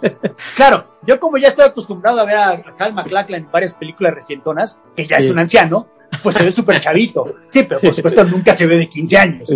A lo mejor alguno lo recuerda como Ray Manzarek en la de Doors. Claro, no, asumo que lo reconocen más de Twin Peaks. También. Él es el, el, agente Cooper, el protagonista. Salía Young, eh, Patrick Stewart, como dices tú, Sting, eh, Brad Dourif, que también en El Señor de los Anillos, ¿no? Es, lengua de serpiente, Virginia Madsen. O sea, tenía también un reparto, digamos. Sí, muy, muy bueno, lo que saca que, no, no, de nuevo, de Laurentis gastaba dinero, ¿eh? O sea, si era medio tacaño, tenías que rogarle y prerrogarle para que te diera nada, pero soltaba y soltaba buen billete. De nuevo, los efectos no son malos por falta de presupuestos, porque en 1984 tampoco no tenía el acceso A, Hay que recordar, sí, George Lucas ya tenía su Industrial Light and Magic, pero tampoco si era medio caro compartirlo, o sea, tenían que hacer los efectos mejor por su lado. En cierta forma son efectos especiales prácticos.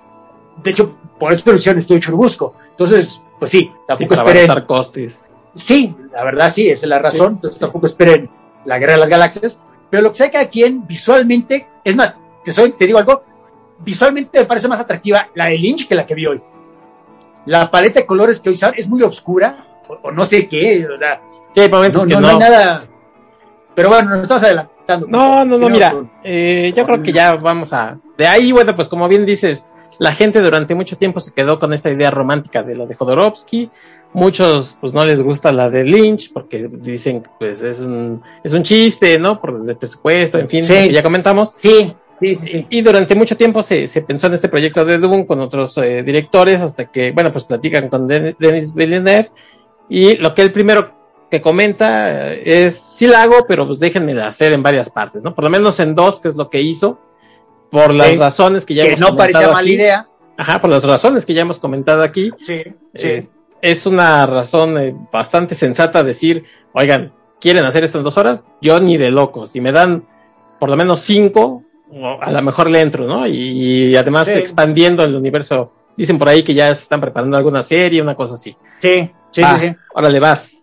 ¿Y a quién tenemos? Bueno, pues eh, en los papeles a Timothy Chalamet, es eh, Paul Atreides, Rebecca Ferguson, Lady Jessica, Oscar Isaac, el Duque Leto Atreides, eh, Jason Momoa, Duncan Idaho, o sea, puros actores por lo menos conocidos, ¿no? Bueno, sí, George Brolin también George Brolin, Zendaya, que es Chani, Javier Bardem, eh, Javier Bardem también, claro.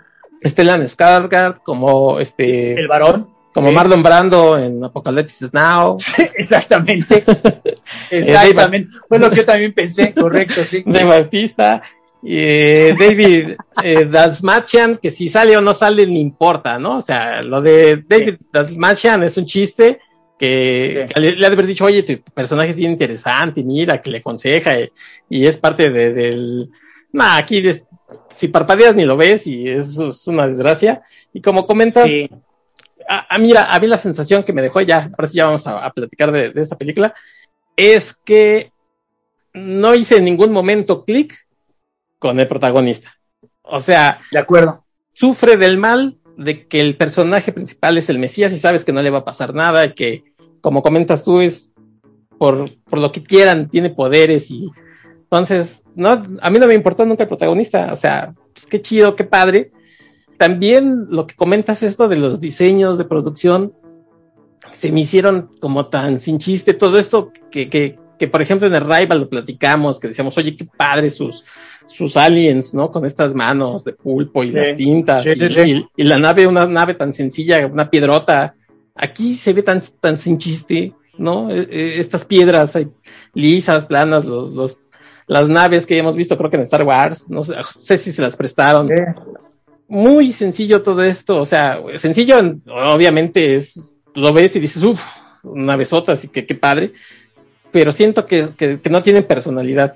Entonces yo salgo de, de, la, de la sala del cine así como haciendo, esto es lo que están diciendo, como dices tú, una obra de arte, la mejor película del año.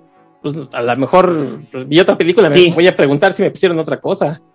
Sí, honestamente yo, yo no entiendo la reacción de la gente que, que, o sea, te puede gustar o no te gustar, eso es cada quien, es subjetivo, por supuesto, pero que estén diciendo que es una obra maestra, yo sí, honestamente salí del cine pensando, a, lo mejor vi otra cosa, no, no sé, en serio, a lo mejor vi otra cosa, porque no puede ser lo que yo acabo de ver. Como tú mencionas, en ningún momento empatizas con, con nadie, ni con los villanos, por amor a Dios. No, no. Es que, inclusive, por ejemplo, en la de Lynch, con lo mal actuado que estaba y lo apurado que está el guion, sí, sí, sí, te, sí empatizas, ¿no? Con los Atreides, con lo que les pasa sobre todo. O sea, claro, sabes, sabes que Paul va a ganar, al final no va a morir, pero aún así, como que te, afecta lo que le está pasando, ¿no? Cuando traicionan al duque, sí te, sí te duele de alguna manera. Aquí, no lo entiendo porque es Oscar Isaacs, el, el, duque, que es un actorazo. En lo que tú, la película que tú me mencionas de Oscar Isaacs, es buena y usualmente es buena por él. es, un gran actor, es el típico actor que te, o te cae muy bien o te cae muy mal desde el principio. Así de buen actor es. Aquí me es completamente irrelevante. Entonces, Paul también, o sea, entiendo, eh, no es que actúe mal Chalamet, pero en realidad, pues hace lo que le da el guion, ¿no? Porque aquí desgraciadamente sí le tengo que echar la culpa al guion y a la dirección. Es decir, ambos casos a Villeneuve. No, hay, por desgracia, no hay a quien más echarle la culpa. Aquí no hubo interferencia de productores. Entonces yo no sé. Como dije desde el principio, esta es la película que yo más esperaba, porque también, hay que recordar, no es solo hecha de Dune, mi novela, que, que amo tanto, sino el trabajo de Villeneuve, que, que admiro tanto, pero por la pandemia y por varias razones técnicas, se había estado retrasando y retrasando y retrasando el estreno. Caramba, los trailers lo estamos viendo desde hace un año.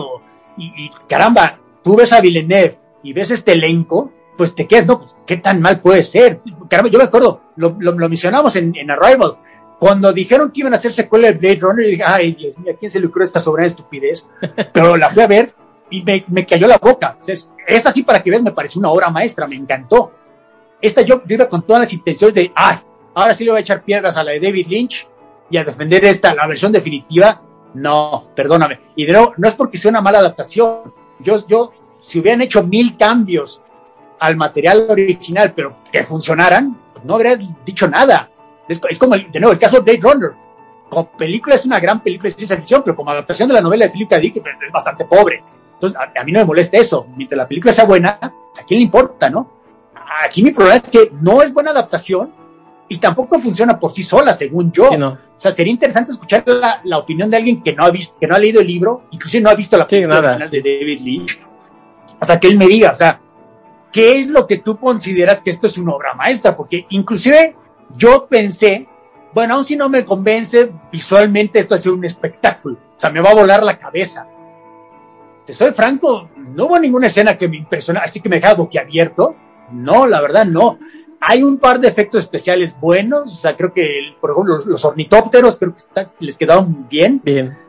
Pero bueno, eso es como decir, me gusta la Guerra de las Galaxias por los X-Wing Fighters. Pues no, esa no, es la razón por la que me gusta. Entonces, inclusive como cinematografía, ya que mencioné a Lawrence of Arabia, caramba, compara cualquier los atardeceres en el desierto, los amaneceres, las tomas panorámicas en el desierto que se echó David Lean, compáralo cualquier, con cualquier escena de esta película. Es más, la vi hace unas horas, ni me acuerdo de la mitad de las, no, me acuerdo de ninguna escena que así digas. Es más, creo que hay mejores escenas del desierto en el Mandalorian que, en la película de Villeneuve. Entonces, visualmente tampoco es la gran cosa. No, ahora no. Es mala adaptación y visualmente tampoco me funcionó, pero entonces es una mala película, perdóname.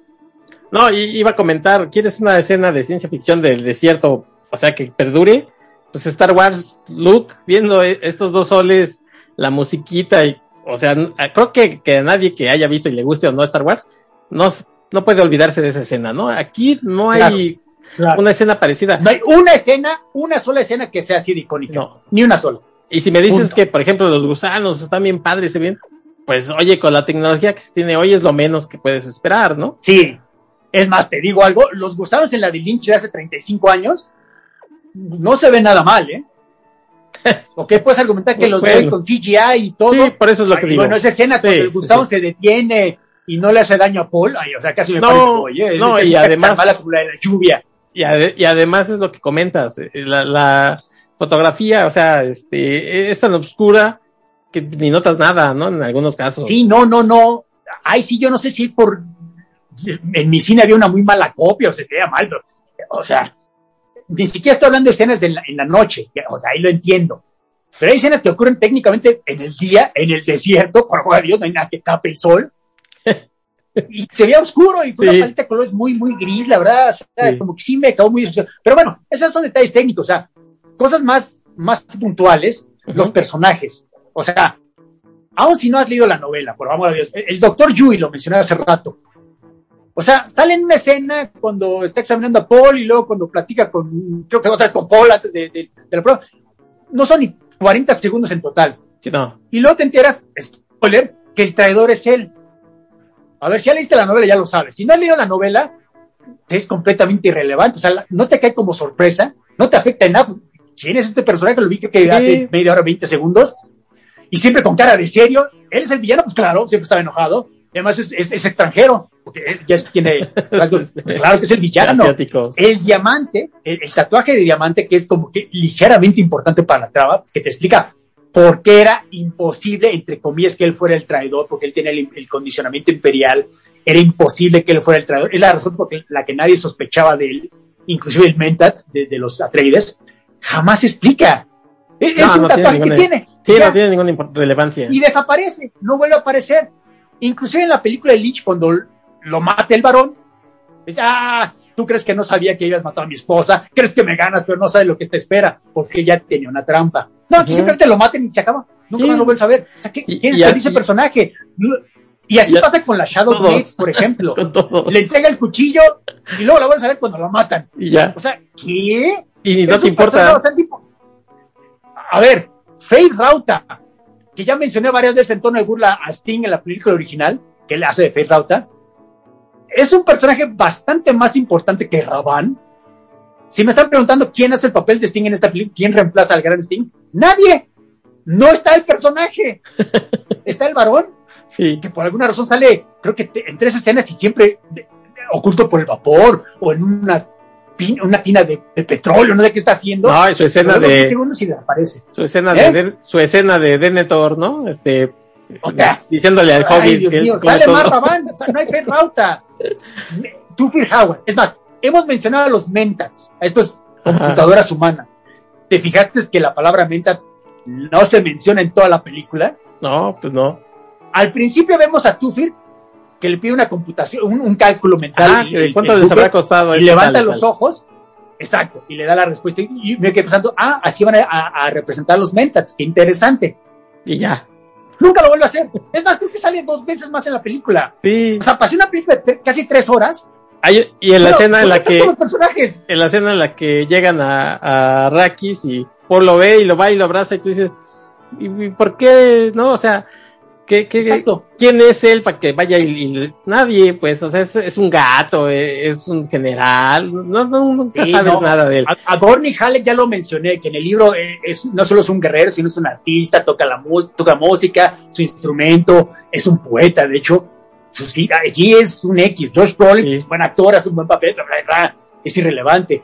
Curiosamente, al que más tiempo, tiempo aire le dan es a Jason Momoa, a Don Idaho tampoco quiero decir que lo desarrolla en el personaje, ¿no? Pero sale más en pantalla, él sí sale bastante. Yo he escuchado que si hacen la secuela, lo que planeaba Villeneuve es adelantar no solo el final de la primera novela, sino adelantar detallitos de Doom Messiah. Eso quizá explicaría por qué le dan tanta importancia aquí a Don Cara de Ajo, porque, ligeros spoilers, a pesar de que lo matan, regresa en las siguientes dos novelas, y de hecho en varios, porque los de azul los reviven, etcétera, etcétera, ¿no? Pero el caso es que Don Cara de Ajo regresa. Entonces yo me quedé pensando, a lo mejor pues está Jason Momoa tanto tiempo en pantalla. Sí. Que estamos de acuerdo, no es un gran actor para que requiramos su, su, presencia. Es más, la razón por la que está en pantalla es para quitarse la camisa usualmente en las películas, para las mujeres. Aquí ni siquiera es eso. Entonces está ahí por su talento actoral, que es bastante limitado. Entonces, bueno, decidieron por alguna razón darle mayor protagonismo, protagonismo perdón, a Don Canada. Fine, no hay problema con eso. El problema es que esas sacrifican a tantísimos otros personajes. De nuevo, el mismo Duque Leto, que en todas las versiones, aunque no mencionar la miniserie, ahorita la mencionaba, pero bueno, es un líder muy carismático, o sea, con una presión tremenda, pero es un buen padre, es un buen, bueno, no, está, no es esposo porque no está casado con Lady Jessica, es su concubina técnicamente, uh -huh. no se casó por razones políticas, pero sí la ama, es el amor de su vida. Sí. O sea, es un, es un buen hombre. No es solo que sea el protagonista, es que sí es un buen hombre, o sea, dentro, dentro de lo razonable, ¿no? Porque hace rato me decías que los Harkonnen son los villanos porque vienen a explotar el planeta, pues en realidad también los Atreides vienen a lo mismo. Son más buena onda, no sí. dan de latigazo a los pobres Fremen, como que son más equitativos, pero vienen a eso, vienen a explotar sí, sí, la especie para, para, hacerse ricos, eh, seamos francos. Es muy buena onda, pero sigue siendo un político. Pero caramba, es carismático. O sea, si entiendes por qué lo, la gente lo sigue, por qué el emperador le podría tener envidia. Aquí Oscar Isaac, la verdad, o sea, actúa enojado, se pelea con Liet Kynes, que bueno, aquí por cierto es mujer, que ese no es mi problema. El problema es que cuando sale Liet Kynes, que, técnicamente no es aliada de los Atreides, este, en esa famosa escena de, de, toda de la película, de la miniserie del libro, cuando el duque electo prefiere sacrificar la especia para salvar a sus hombres del ataque del gusano, hasta Liet Kynes se le queda viendo, ah, pues contra mi mejor juicio me cae bien este duque. Aquí no, aquí simplemente se pelea y Jason, Oscar Isaac se pelea con ella y no, ya ves, nos no. mal equipo los Harkonnen, ¿qué oye, vamos a hacer? Oye, y esa escena... Nunca te cae bien, cuando lo traicionan, pues te va el sombrilla. Esa escena que comentas, de cuando rescatan a, a los que están, digamos, cosechando sí. la especie, yo pensé sí, sí, que, que, que, iba a ser más importante, que iban a decir, oigan, que ven qué buena, como dices tú, ven qué buena onda es, porque la novela dicen eso, ¿no? Se preocupó es que Ese es el punto de la, de la escena. Aquí los rescata No solo y... cambiar el punto de vista de los Fremen, Ajá. sino que se vea que oh, venimos a explotarlos, pero, o sea, no, nos preocupan sus vidas. Aquí no. O sea, te ponen escena, ya, ¿eh? pero no ponen ese diálogo. sí, no. Yo, yo hasta dije, hijo, creo que cabeceé o algo porque no, no la vi, ¿no? O sea, ¿cuál era el, el sentido? Yo, yo no sé tú, pero yo sentí, así como esa escena que decimos, explícala, que la película es así. Van del punto A al B, al C, a, brincándose sí. y uno tiene que. Son un montón de cosas que pasan, sin ton ni son. Sí, no, no, no. Oye, la escena del Gom Jabbar, que también es relativamente importante, es como que, ah, mete tu mano y tengo una aguja de veneno contra ti, ah, sobreviviste, cuídate, bye. Sí. Ok, ¿para qué hicimos esto? O sea, yo Dios. Le, mira, yo le decía a mi esposa, porque pues claro, fui al cine con mi esposa, la invité a ver la película, y yo le, Muy eh, bien. Eh, yo le decía, mira, yo que leí el libro y vi la película, entiendo eh, y lleno los huecos de esta película ¿no? Pero yo, claro, claro. Y ella, y ella así como que la verdad no me quiso decir en mi cara, pero fue así como, ¿qué me trajiste de ver? O sea, sí te acompaño a ver tus cosas, pero esto me dice, me, inclusive me dijo, se siente como una introducción, introducción de algo mucho más grande que no me explicaron.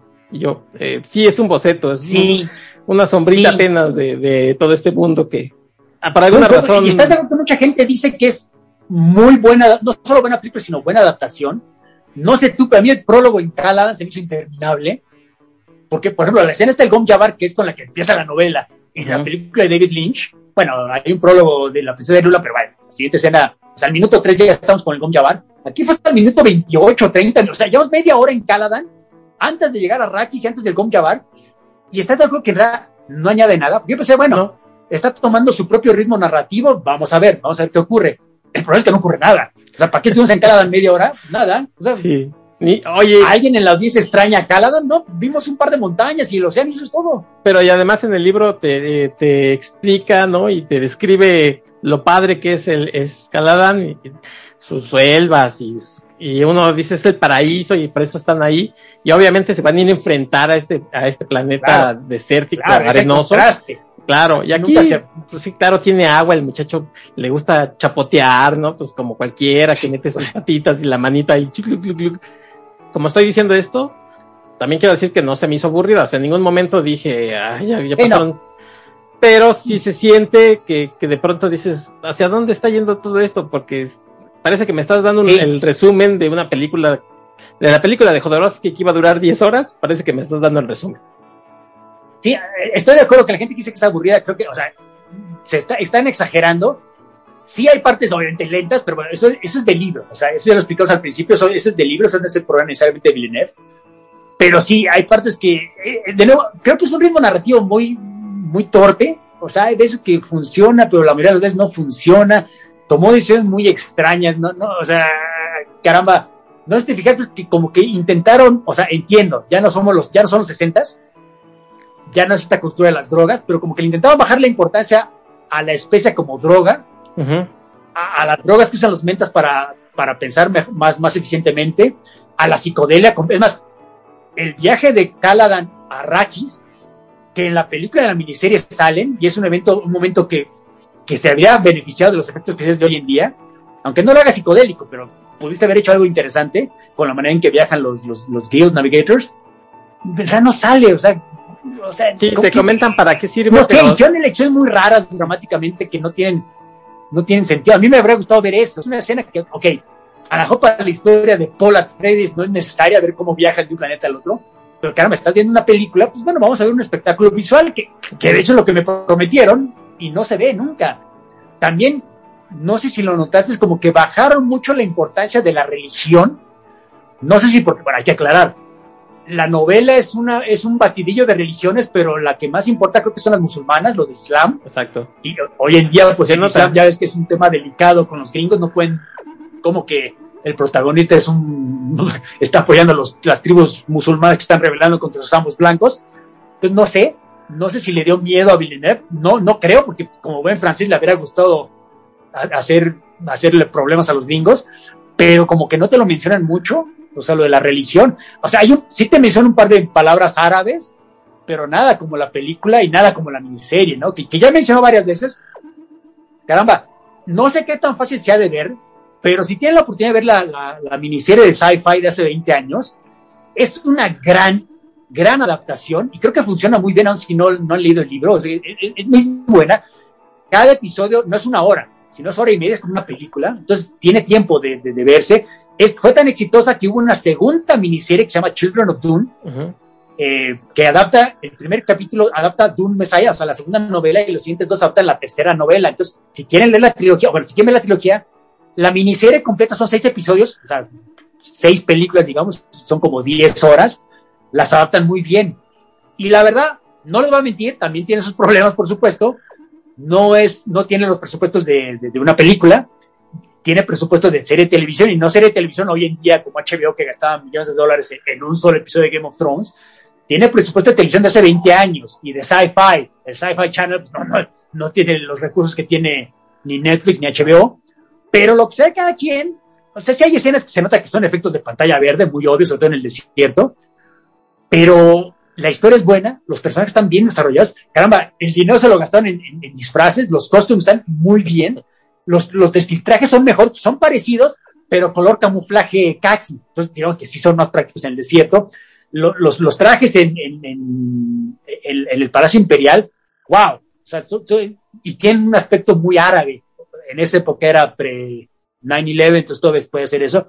La verdad, si tienen la oportunidad, perdón, no sé qué tan fácil sea de conseguir, a lo puede hacer un circo si, si lo, lo quieren hacer de manera legal, pero si pueden, véanla, créanme que no se van a arrepentir. A lo mejor viendo eso entienden por qué la gente somos fan del libro, que creo que viendo la película de hoy no lo van a entender, porque inclusive, si les vale sonreír el libro, que asumo que la mayoría de la, de la gente que no lo han leído, ni piensan leerlo, bueno, esperaban ver una película de ciencia ficción con algo de acción, con los efectos especiales de hoy en día. Y como le hizo Villeneuve, pues una película inteligente, ¿no? Como Arrival, Blade Runner 2049, no funciona ni como película de ciencia ficción inteligente, según yo, y no funciona como película de acción. O sea, ¿estás de acuerdo con la gran escena de acción es cuando atacan a Raquín, los Arcones y los Saudakar? Pues no hay, no hay nada que no hayas visto en mil otras películas, la verdad. Ah, Creo que hasta series, lo hacen mejor. sí, no, o sea, como que te deja muy, muy X. Y luego el final, o sea, ya sabíamos de antemano que no era toda la novela, es, era, eh, eh, es que el punto es que hay otros puntos de partida de la novela que pudieran haberlo partido el libro, no a la mitad necesariamente, pero creo que habría sido mejor. Aquí simplemente cuando va con Chan y ah, es el principio, todo, no acabado, no te preocupes. o sea, yo obviamente me di cuenta, ahorita van a ser los créditos del final, pero me quedé pensando, ay, que, o sea, estos coitos interruptos, este, es un pésimo lugar para acabar la película, pero bueno, o sea, ya para ese momento créeme que no me estaba, que yo ya me quería ir del cine, la verdad, entonces, bueno, qué bueno, ya vámonos. Otro último aspecto, ¿estás de acuerdo que en todas las películas de Villeneuve, algo que sobresale es la música, esa música de fondo, no tanto soundtrack de canciones, de música, sino esa hasta ruido, más que música, sino parece ruido, lo que en el fondo cuando van los helicópteros volando por la frontera de México en, Sicario, o en Blade Runner 2049 cuando va con su, su, nave, su nave voladora a buscarla, no es música, pero es, una, es, es ruido que crea una tensión, que, que calla a la audiencia, ¿no? porque no sabes lo que está pasando. No sé tú, pero yo no, yo no, no recuerdo una sola pieza de música en la película de hoy que así, ah, qué bueno, no. Entonces no, sé, no sé qué pasó en serio, porque así, ni modo, por desgracia le tengo que echar la culpa a Villeneuve, porque el guion es suyo, la dirección es suya, y usualmente él está muy involucrado en la música, o sea, no, es que él la escriba, pero él, se contacta con los músicos, ni eso funciona. Pero hasta parece que, que... es mi opinión subjetiva, cuando digo que a mí no me gustó, que no es una obra maestra, pero si me vas a decir que es una buena película, sí te voy a pedir que por favor me des unos argumentos muy buenos para defender tu postura, porque mm, no encuentro nada que, o sea, no es que no me haya convencido, es que no me gustó la película, punto. O sea, si me pides defiende algo, no sé, me gustó Javier Bardem como Stilgar, o sea, creo que hace buen papel, o sea, los cinco minutos que sale, también, de nuevo, no entiendo dónde se fueron los tres horas, bueno, dos en primera, porque la mayoría de los actores casi no salen, o sea, no entiendo, y luego eh, bueno, ¿sabes qué me gustó? El Hunter Killer. Ajá. Eh, el, que intenta asesinato contra Paul. Que en vez de este, el tubo largo volador de la película de Lynch, y de hecho también de la miniserie, aquí es como que un mosquito, si te das cuenta. O sea, como asesino invisible, creo que funciona mejor, porque hay un momento que está pegado al ojo de Paul y casi no lo ves. Primero porque la pinche película es muy oscura, ¿no? Pero porque además, porque es muy pequeño, es, casi un mosquito. Entonces, esa me hizo una buena idea. Pero de nuevo, si estás defendiendo la película, por eso estás descargando el fondo del barril, ¿estás de acuerdo? Entonces, bueno, yo, yo no quiero echarle la peste a esta película. Vayan a ver. O sea, ustedes decían por sí mismos, si a ustedes les gustó, pues qué bueno, felicidades. Fueron 80 pesos bien invertidos. Además, yo te lo planteé así. Yo, yo fui a un cine normal. Mi plan era ir a ver mañana una pantalla de IMAX, porque todo el mundo me la había vendido como un gran espectáculo visual y ya no vas a ir. No, claro que no, me ahorro mis 120 pesos. ¿Cuál espectáculo visual? No. O sea, ¿el IMAX está con más luz o qué? No, o sea, yo no pienso volver a ver esta película. Además, tengo un Flix aquí, pirata, que ya está la película disponible. A lo mejor la vuelvo a ver ahí, pero no, no, no, honestamente no me quedé con, con ganas de volverla a ver. De nuevo, no quiero ser completamente hater. Disculpen a la gente que nos está escuchando para cuando escuchen este programa, asumo que la gran mayoría ya la habrá visto, porque sé que mencionar, no solo la estábamos esperando tú y yo, a la sala a la que yo fui, había mucha gente, o sea, hay aforo nada más mitad de sala, pero la mitad de la sala estaba llena, entonces asumo que mucha gente la va a ver este fin de semana, no solo nosotros los ñoños, sino la gente en general. Entonces asumo que para cuando salga este programa al aire, pues ya se podrán dar, tendrán ustedes su propia opinión de lo que vieron. Estarán de acuerdo conmigo o no, pero si, si, si el punto del programa es que darte mi opinión, a mí, a mí no me gustó. Ok. Creo que a ti te gustó un poquito más que a mí, eh. pero creo que tampoco te convenció completamente. Estamos no, no, no, mira, eso, ¿no? que ya comentaba esto de, de, Frank Herbert al principio que te decía que él revoluciona o, o hace unas cosas que se habían visto poco en, la literatura, en la ciencia ficción, que después le copian una de esas cosas, por ejemplo, es esto del Mesías, ¿no? Que tenemos el caso de, de Luke Skywalker, tenemos de, de Neo, de, o sea, N, ¿no? N número. Aquí, eh, Harry Potter. Sí, sí, sí. Aquí, mira, ¿sabes a qué me recordó una otro, otra adaptación del libro que a mí me gusta mucho también? El juego de Ender, que pasó de noche sin pena ni gloria, a pesar de que también el libro es muy bueno y, y, desarrolla muy bien a los personajes, que Orson Scott Card sea un asco de persona, bueno, es otra, es otra, es otra cosa. Es esa parte. esa parte. sí. Pero yo creo que mucha gente cuando vio el juego de Ender le pasó lo mismo, ¿no? De, ay, el elegido, ay, el clásico de que si matas uno, matas a todos, spoiler, ¿no? Pero, o sea, ya lo vi mil veces. Yo hoy, por ejemplo, eso que comentas tú de la gente, yo la sala a la que fui, eh, también estaba pues el foro permitido. Y yo sentí que como a las, no sé si a las dos horas o algo, mucha gente ya empezó a ver su teléfono, ¿no? A ver si tengo un mensajito nuevo. Y yo así de, oigan, neta, estamos todavía viendo la película, ¿no? Porque pues, buena o mala lo que sea. Y yo no sé, bien comentas tú, habría que preguntarle a la gente, yo ya tengo una referencia, les digo a mi esposa, pero a, más gente, ¿qué es lo que les pareció esta? Más gente que no tiene las referencias ni del libro ni de la película, de las miniseries, ¿qué les parece realmente la película? ¿no? no, es una pregunta honesta, o sea, no, no, no les pregunto por qué les gustó para burlarme de ustedes o para atacarlos, al contrario. Oh, en serio me gustaría saber qué es lo que les gustó de esa película, porque no sé, a lo mejor les gustó? mal humor, no sé qué pasó, pero yo no encuentro nada que me guste, como para decir, bueno, a lo mejor le puede gustar a ciertas personas. No, no sé a quién le podría gustar esto. Sí, o qué no les gustó precisamente, ¿no? Si le entendieron, si no le entendieron. Cobran razones, ¿no? Pero... sí, pero si, si, le, qué le entendieron, qué no le entendieron. O sea, sí me parece claro, que es una historia que, mira, mencionabas algo muy importante, que esta eh, película le, le abra las puertas al libro a que más llegue más gente. Cuando tú ves una película como esta, como la que vimos hoy, no es tan buena en nuestras opiniones, creo que mucha gente no se va a acercar al libro y es una pena y pasa lo mismo, repito, no es por comparar, pero con el juego de Ender creo que mucha gente debe haber dicho, yo no voy a leer esto, ¿eh? la neta, o sea, paso. Y pues es una pena porque lo que nosotros más o menos siempre buscamos es que la gente se acerque a las fuentes originales, que, que disfrute, ¿no? Sí, porque es, curiosa la, analogía que haces, la comparación. Yo conozco mucha gente que ama el libro de Ender's Game. De hecho, conozco un amigo que le puso a su hijo Ender, así te lo pongo, y que salió muy triste de esa película, ¿no? Porque ellos sí estaban entusiasmados, ilusionados de que no, no solo iba a ser una buena película, sino que iba a ser el inicio de una serie de películas para traer el resto de las novelas de Carr. Y hasta ellos niños se dieron cuenta, no, pues esto no va a popularizar el libro, al contrario, o sea, lo va a sepultar. Y yo, te soy honesto, se va a escuchar chusco, se va a escuchar ridículo. Yo salí, yo me quedé muy triste el día de hoy, y hasta hace poco me quedé, pues estoy triste porque me habría gustado que fuera una buena película, me habría encantado venir al programa y decir que por favor véanla, les va a encantar, les va a encantar el libro. No puedo, o sea, honestamente no puedo o sea, puedo mentir, soy bueno para eso, pero no, la verdad, no puedo decirles que esta película me gustó, no puedo recomendarla a nadie, porque hay películas que, ok, siendo muy payaso, a lo mejor a mí no me gustan, pero sé que a mucha gente les puede gustar. Esta no, o sea, esta, hasta gente que va nada más a ver películas de acción, pues yo creo que son las que más deben huirla, porque no, no, no sé si aquí van a encontrar lo que están buscando. Lo que están buscando son grandes efectos especiales o grande fotografía, no y no gran música, algo que los conmueva o que los sorprenda. No, no. Entonces, perdón por Villeneuve, me siento mal traicionándolo, pero aquí sí fue un churro, el primero, lo que sea cada quien, el primero que le veo. Yo soy fan de sus películas francesas que hizo en Canadá que nadie vio, pero esto no, no veo manera de defenderlo, la verdad. Ahora, yo igual que tú, yo, yo fui con, yo fui acompañado, yo fui con mi novia. A ella le gustó un poquito más.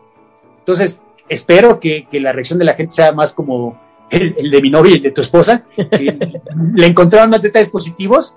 No sé, a lo mejor, de, nuevo, a lo mejor mi error fue leer la novela y ver la película original y ver la miniserie original. Quizás si no hubiera visto, y aún así lo dudo, porque me sé de memoria el libro, pero no sé, a lo mejor me habría ayudado, pero no, no, no, de plano, no, no, no, me, no encuentro nada que defender, de nuevo. Entonces, me gustó Stilgar, la manera que lo interpreta Javier Bardem, pero quita a Javier Bardem, Bardem y no cambia nada la película. no, no, no. Pero es esta película. Y, y, le reduce la película, creo que tres minutos. Entonces, pues, o sea, no puedes defender una película por tres minutos. Entonces. Y, y como el personaje de Bardem, creo que pasa con muchos, ¿no? Que están ahí porque están. Y si no están, no pasa nada, ¿no? O sea. Sí, exactamente, exactamente. Lo hubieran matado, digamos, a Bardem en la última escena, el público le habría valido. ¿Quién, ¿quién es este tipo? Bueno, inclusive Zendaya, ¿no? Que, que, es muy popular hoy en día por varias películas, por su serie de televisión. Pues, eh, bueno, también no necesariamente es culpa de ella, el guion le da muy poco que hacer, ¿no? Sí, no, prácticamente. yo no, soy de los que creen que Zendaya es una gran actriz, creo que tiene una expresión y eso es todo, pero aquí sí no le echo la culpa a ella, le echo la culpa, te dieron tres líneas, pues bueno, ¿qué tanta actuación puedes hacer, no? Por amor a Dios, pues bueno, no, no sé. Aquí de nuevo no le echo la culpa necesariamente al elenco, aunque nadie actúa bien. Aunque bueno, si nadie actúa bien, pues sí, la culpa es del director, no de los actores. Pues obviamente alguien está a cargo de eso, alguien tendría que haberle dicho, ¿sabes qué? están dormidos, que, que despierten, haz algo. No sé. Tú, eres el director, caramba. Entonces, no. Aquí sí, por desgracia, las quejas que yo tengo específicas, pues por desgracia van, se las tengo que achacar a Villeneuve, a nadie más. Que yo sepa, yo no he escuchado que haya habido cambios obligados por parte del estudio. No, no, no. Creo que hasta eso Villeneuve pecó de le dieron carta blanca en lo que se te dé la gana. Y de nuevo, quizá como en el caso de Lynch, quizá eso fue el error, o sea, no sé, pero el resultado final o sea, si Lynch es la única película que hasta los fans de David Lynch tienen problemas para defender, pues yo creo que esta va a ser la película que hasta los fans de, de Villeneuve vamos a tener problemas para defender, porque por lo menos en mi caso no, no encuentro nada. Las actuaciones son como en automático, porque, porque, porque no tienen, parece que sus personajes no tienen trasfondo. Le dijeron, mira, tú vas, como dices, eh, a Isaac, eh, este, Oscar Isaac, le dijeron, tú eres el, el, líder buena onda, así vas, órale, bueno, pues como se me dé y así como esos muchos casos. Ahora, Armando, al principio de la película dice primera parte. Parece que, le está yendo bien, ¿no? Sí. Eh, lo más seguro es que se haga la segunda parte. Sí, Sí, de nuevo, yo no entiendo por qué, pero hasta donde yo sé, bueno, desde que puse mis comentarios he visto más gente diciendo que no, no le está gustando, pero en su mayoría, hasta donde yo tengo entendido, la gente le ha gustado, está funcionando en taquilla dentro de la pandemia, obviamente. Sí, claro. O sea, inclusive los críticos, no todos, pero sí creo que la mayoría están diciendo que está bien. Sí. No sé por qué, pero entonces yo asumo que sí le van a dar luz verde a la, a la secuela, entonces pues sí, va a haber parte 2. La pregunta aquí es, ¿Qué tanto te interesa esa, esa secuela? Pues bueno, lo único, ok, se estaba preguntando por algo bueno de esta basura, es que ahora sí voy esperando nada cuando salga la secuela, sigo esperando lo peor, y me ha funcionado porque me funcionó con Blade Runner 2049, que no esperaba nada, me funcionó con Mad Max, que ahorita es otro director, es otra, otra cosa, pero también yo esperaba lo peor de lo peor de lo peor y salí maravillado del cine, entonces yo no espero nada después de ver esta, cuando vaya a ver, porque seguramente lo voy a ir a ver, eh, la, secuela, pues voy a ir con las esperanzas de cero. A lo mejor funciona. Espero, espero que de alguna manera la segunda película logre salvar esto. Y de alguna manera las cuatro, bueno, las cinco horas que van a ser las dos películas, pues se defiendan, ¿no? Se, se expliquen los, las decisiones narrativas que tomó Villeneuve y los, los guionistas y los productores, porque la verdad es inexplicable. Así yo como, como escritor, como narrador, me quedo perplejo por varias de las decisiones que tomaron porque ninguna funciona. O sea, si, si, o sea, de nuevo, ¿quieres contar algo porque funciona, para darle drama? Por mí, perfecto, hazlo. ¿Cuál drama? O sea, aquí no funcionó nada. Todos, está cañón que ninguna decisión funciona. Eso sí tiene que ser o mucho talento o muy mala suerte. No, no sé qué pasó aquí, pero de nuevo, honestamente no sé qué pasó. Porque con este elenco y con este director y con esta novela, no tendría que haber pasado esto. yo vine con mucha ilusión y estoy, estoy Estoy, en serio estoy intentando hablar mal en redes sociales de la película para que la gente la vaya a ver. Sí, que opine por lo menos el fin de semana, ¿no? Que, la no sé, a lo mejor yo soy que está loco, a lo mejor iba de malas, no sé, pero... No, porque yo más o menos opino lo mismo. Dígame por qué. ¿Perdón? No, porque yo opino más o menos lo mismo, pues solamente, a lo mejor puede ser la edad, que ya estamos pues, unos ancianos, ¿verdad? Y, pero yo, yo le pediría a la gente que, nos, que nos escucha que, que si le gusta eh, de aquí al martes, eh, bueno, obviamente el día que, nos estén escuchando, ¿no? Cualquier día que nos Por favor, déjenos en los comentarios sus, ajá, su opinión. Muy, detallado, ¿no? Porque, ¿Por qué les gustó? Yo apreciaría eso. Yo leo los comentarios. Su opinión en general, ¿no? ¿Qué es lo que sí, o sea, si les gustó, ¿por qué? Yo estoy seguro que, que en tu muro de Facebook, cuando estés compartiendo este episodio, mucha gente te va a comentar ahí las razones de por qué sí o por qué no ver esta sí, porque cuando salga este episodio, como yo estoy asumiendo que ya mucha gente ya vio la película, entonces ahí sí ya voy a dar un poquito más de mi opinión en cuando es correcto, post, entonces ahí ya, denme sus comentarios, si a ustedes les gustó, no hay problema, al contrario, nada más explíqueme por qué, porque en serio me gustaría saberlo. Pues sí, pues entonces... mucha gente está diciendo que es buena, no, no sé, o sea, ¿estás de acuerdo que a veces ocurre que no te gustó una película, pero le gusta a la gente y entiendes, digamos, por qué? Pero ya no digas que es, ya no digas que es buena o que, que es obra maestra, híjole, ¿de Sí. dónde? O sea, nada más dime qué te, qué te gustó y por qué te gustó. Ah, bueno, si quieres decirme que es obra maestra, yo soy todo oídos, nada más pues, dame tus argumentos. Si no, eh, no. Yo no le encuentro nada de. Yo tampoco. Visu- Mira, mucho se decía visualmente es apabullante. Na- no, la verdad es que no, no, no va nada, ¿no? No presenta Sí, nada. no, no, no. no arriesga, ¿no? Y, y mira que, que pueden escuchar el episodio que hicimos de Arrival y hablamos maravillas de las escenas y decíamos Sí, lo, sí, lo sí, padre que es esa película. Y aquí igual parece, parece que le pasó lo que a Lynch, ¿no? Que le dijeron tú hazla y, y- y a lo mejor pues él quiso ganarse el dinero y dijo no me voy a meter tanto, ¿no? Cumplo y me voy con mis maletas y hago entonces sí una película que me llene más.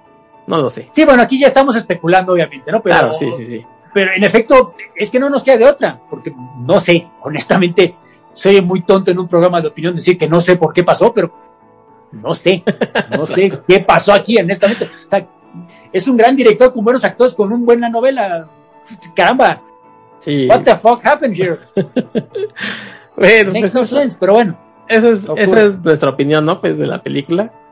Sí, Eh, no, no, pero por favor vayan a verla, vayan a verla. Sí, claro. Aún si para el martes todavía no han visto, no, no, o sea, ya escucharon otra opinión, pero vayan a verla de nuevo. Yo digo, lo que quiero es que la gente la vea. Sí, por favor, alguien quiere leer el libro, pues por favor. Pero de nuevo, tristemente, mi opinión, de nuevo, no es recomendación porque no quiero decirles que no vayan a verla. Pero yo, yo solo que sí, yo no creo volver a verla. sí, no, yo, yo Aquí, sinceramente. En la tele gratis supongo que la puedo ver, pero yo pagar otra vez por verla, no. No, y mira, con tantas cosas, tanta oferta que hay hoy, repetir una película con la que vas a hacer corajes Sí. Por cierto, fuera del tema, pero no sé si en tu sala también, pero en los cortos anunciaron una película de Edgar Wright, Misterio Sí. en Soho o algo así, Ajá. con Anya Taylor. Yo no, yo no había escuchado nada de esa película se ve muy bueno el corto. Sí, sí, sí, bueno, este. Con esta niña de, de Jojo Rabbit, eh, Mackenzie, Sí. ¿cómo se llama? Eh, bueno, Sí, eh, Thomasin Mackenzie Thomasin y con Mackenzie. Matt Smith, el doctor, Oye, el onceavo Doctor Who. mira, yo eh, medio sigo a Edgar Wright en Twitter y le había visto que lo estaba mencionando, eh, promocionando, Ah, pero mira, no, había yo no. visto, no había visto el tráiler ni nada. Entonces, hoy que vi, que la vi, la verdad sí me llamó mucho la atención, está atractiva. A mí ¿eh? también. Sí. Sí, igual, me pasó lo Sí. mismo. Y luego pasaron, por supuesto, el trailer de Eternals, que nada más me deprimió. Pero el, de, el de Edgar Wright sí me latió mucho. Ay, no, no, yo no estoy diciendo que vaya a ser mala película. No, no, no. Pero el trailer, a mí me perdonas, pero no, que me, me haya emocionado con ganas de ir a formarme, no. Mira, por lo menos en. Bueno, no, no, no, no vamos a comentar nada de Shang-Chi. Sí, no, no. No, Otro programa ya lo tendrás para discutir ese. Pero, Este- pero no, quería mencionar esa de que se llama Mystery of Soho algo así en Sí, inglés. sí, sí, sí. Me atrajo, me dan ganas de irla a ver para que veas. Midnight en Soho, ¿no? Creo que se llama. Meet, ándale, ándale, algo así, algo así, disculpa. Sí, sí, sí. Ah, es que honestamente yo no sabía nada de esa película, no había visto, olvídate que no había visto el trailer, ni siquiera sabía que había un trailer. Ni siquiera sabías que Entonces yo estaba cuando lo haciendo. vi, vi a Anna Taylor, yo, ay, qué interesante, se ve, se ve bien. Claro, Sí, trailer, ¿no? no, no, no, no. Porque además, bien, pero- la parte que te ve, que siempre que te venden de una película es, esas es las escenas padres y casi casi te cuentan la mitad de la película. Aquí te queda con ganas de, bueno, ¿qué está sucediendo, no? O sea, Sí, son dos exacto. o no una que están cambiando de interesante época, por lo que viste por el elenco, pero en realidad yo no sé por dónde va la historia. Es una promesa de una historia buena, ¿no? Así de que Sí. diferente Y a Edgar le tengo, bueno, a- te iba a decir que a Edgar yo le tengo confianza, pero a Villeneuve yo también le tenía confianza. pero bueno, Sí, la iré a ver cuando salga esta de lo que sea en Soho. ok. Bueno, pues Armando, pues ahí están nuestras opiniones, como ya te comentas, eh, si pueden mejor y no han leído el libro o quieren regresar al libro, pues háganlo por favor. Mientras, Y vean la película de Lynch en Netflix si se quieren reír un rato, o en Amazon Que de nuevo, está ahí. aunque sea porque es muy mala, pero se van a divertir más, según yo, que con la peli de hoy. Vean si pueden la miniserie, aunque ahí sí encuéntrenla como puedan. Creo que ambos productos son mejores por distintas razones que la peli de hoy. Y vean la peli de hoy. Ya que decidan, decían si estamos locos o, o si tenemos algo de razón. Yo solo espero que, que de aquí a 30 años en una nueva adaptación sea mejor, ¿no? Ay, pues bueno. En 30 años no sé quién esté dirigiendo este podcast, pero a lo mejor tú y yo ya no estamos. Pues, a lo mejor, no, como no, pues, si no estoy yo, que esta era nuestra última oportunidad de ver una buena película de Dune y se nos fue. si no estoy yo, pues nadie lo va a hacer, y pero ahí nos estaremos pegando con las andaderas. Bueno, a lo mejor estamos tú y yo todavía con nuestras caminadoras y sentados. Claro, pues, oye. Aunque sea. si estamos en Twitch entonces, ¿verdad, mi estimado? Pero bueno, Sí, oye, vamos a estar como Sting, con pañal. si nos ve la gente, lo hacemos. Oye, ya, y ya que mencionaste que vas a estar promocionando, muchas gracias, el episodio en tus redes, pues díselas a la gente, ¿no? Por favor, coméntalas Claro, claro, para que te vayan a buscar. Si nunca has visto el programa, pues yo a mí me encuentran en Twitter como Armando0827. Estoy todos los días platicando de pelis, de series de televisión, de cómics, de libros, de lo que sea que me encuentro ese día. En Facebook que también estoy con mi nombre, Armando Saldaña Salinas. Ahí me explayo un poquito más porque no hay, no hay límite de caracteres. Entonces, si quieren venir a platicar, si quieren darme su opinión, no tiene que ser la misma. Si es la contraria, perfecto. Me encantan distintos puntos de vista. Entonces, pues ahí los espero. Gracias por vernos. Muchas gracias, como dice Armando, por escucharnos. Eh, yo los invito a que vayan y revisen las redes de la ciencia y la ficción. Estamos en Twitter, estamos en Facebook. Nos pueden seguir en cualquiera de los diferentes canales de podcasting. Estamos en iBox, en Amazon, en, eh, en Spotify, en Apple Podcast, donde usted que sea que nos dé eh, la oportunidad de escucharnos, pues ahí les vamos a agradecer. Si también nos dejan algún comentario, también muchas gracias. Y bueno, pues nos estaremos. Y déjenos escuchando. like, por favor, porque eso Claro, ayuda claro. al algoritmo de, de YouTube. Díganos, por de favor, suscríbase, etcétera. suscríbase a, a De la Por Ciencia favor. la Ficción para que oiga a estos viejitos como nada nos parece. Y cuando sí nos parece, lo decimos, lo decimos muy bien. Ahí están los demás Sí, episodios. no, ¿Estás de acuerdo que Son una chulada. en los programas que los que he venido nunca andamos de haters, siempre estamos apoyando y recomendando cosas. Hoy ahora sí, disculpen, a menos que quieran que les mienta, no puedo hacerlo. Y Pero- nada, como última pregunta, ¿qué canción vas a poner para acá? Porque no sé qué música vas a sacar para la cosa de hoy. Hoy voy a poner este. ¿Qué será algo de, de la arena? De. No sé, no me preguntes. Oye, voy llegando del cine y ya quieres que esté produciendo y todo. Te dejo el programa a ti, mi eres el productor. Oye, en esa musiquita de introducción se me acaba de ocurrir. No es cierto, pero pues es que esto fue como cinco días después. Vale, pues. Gracias Muchas gracias por escucharnos. Vámonos, Armando, ya. Bye. Hasta la próxima.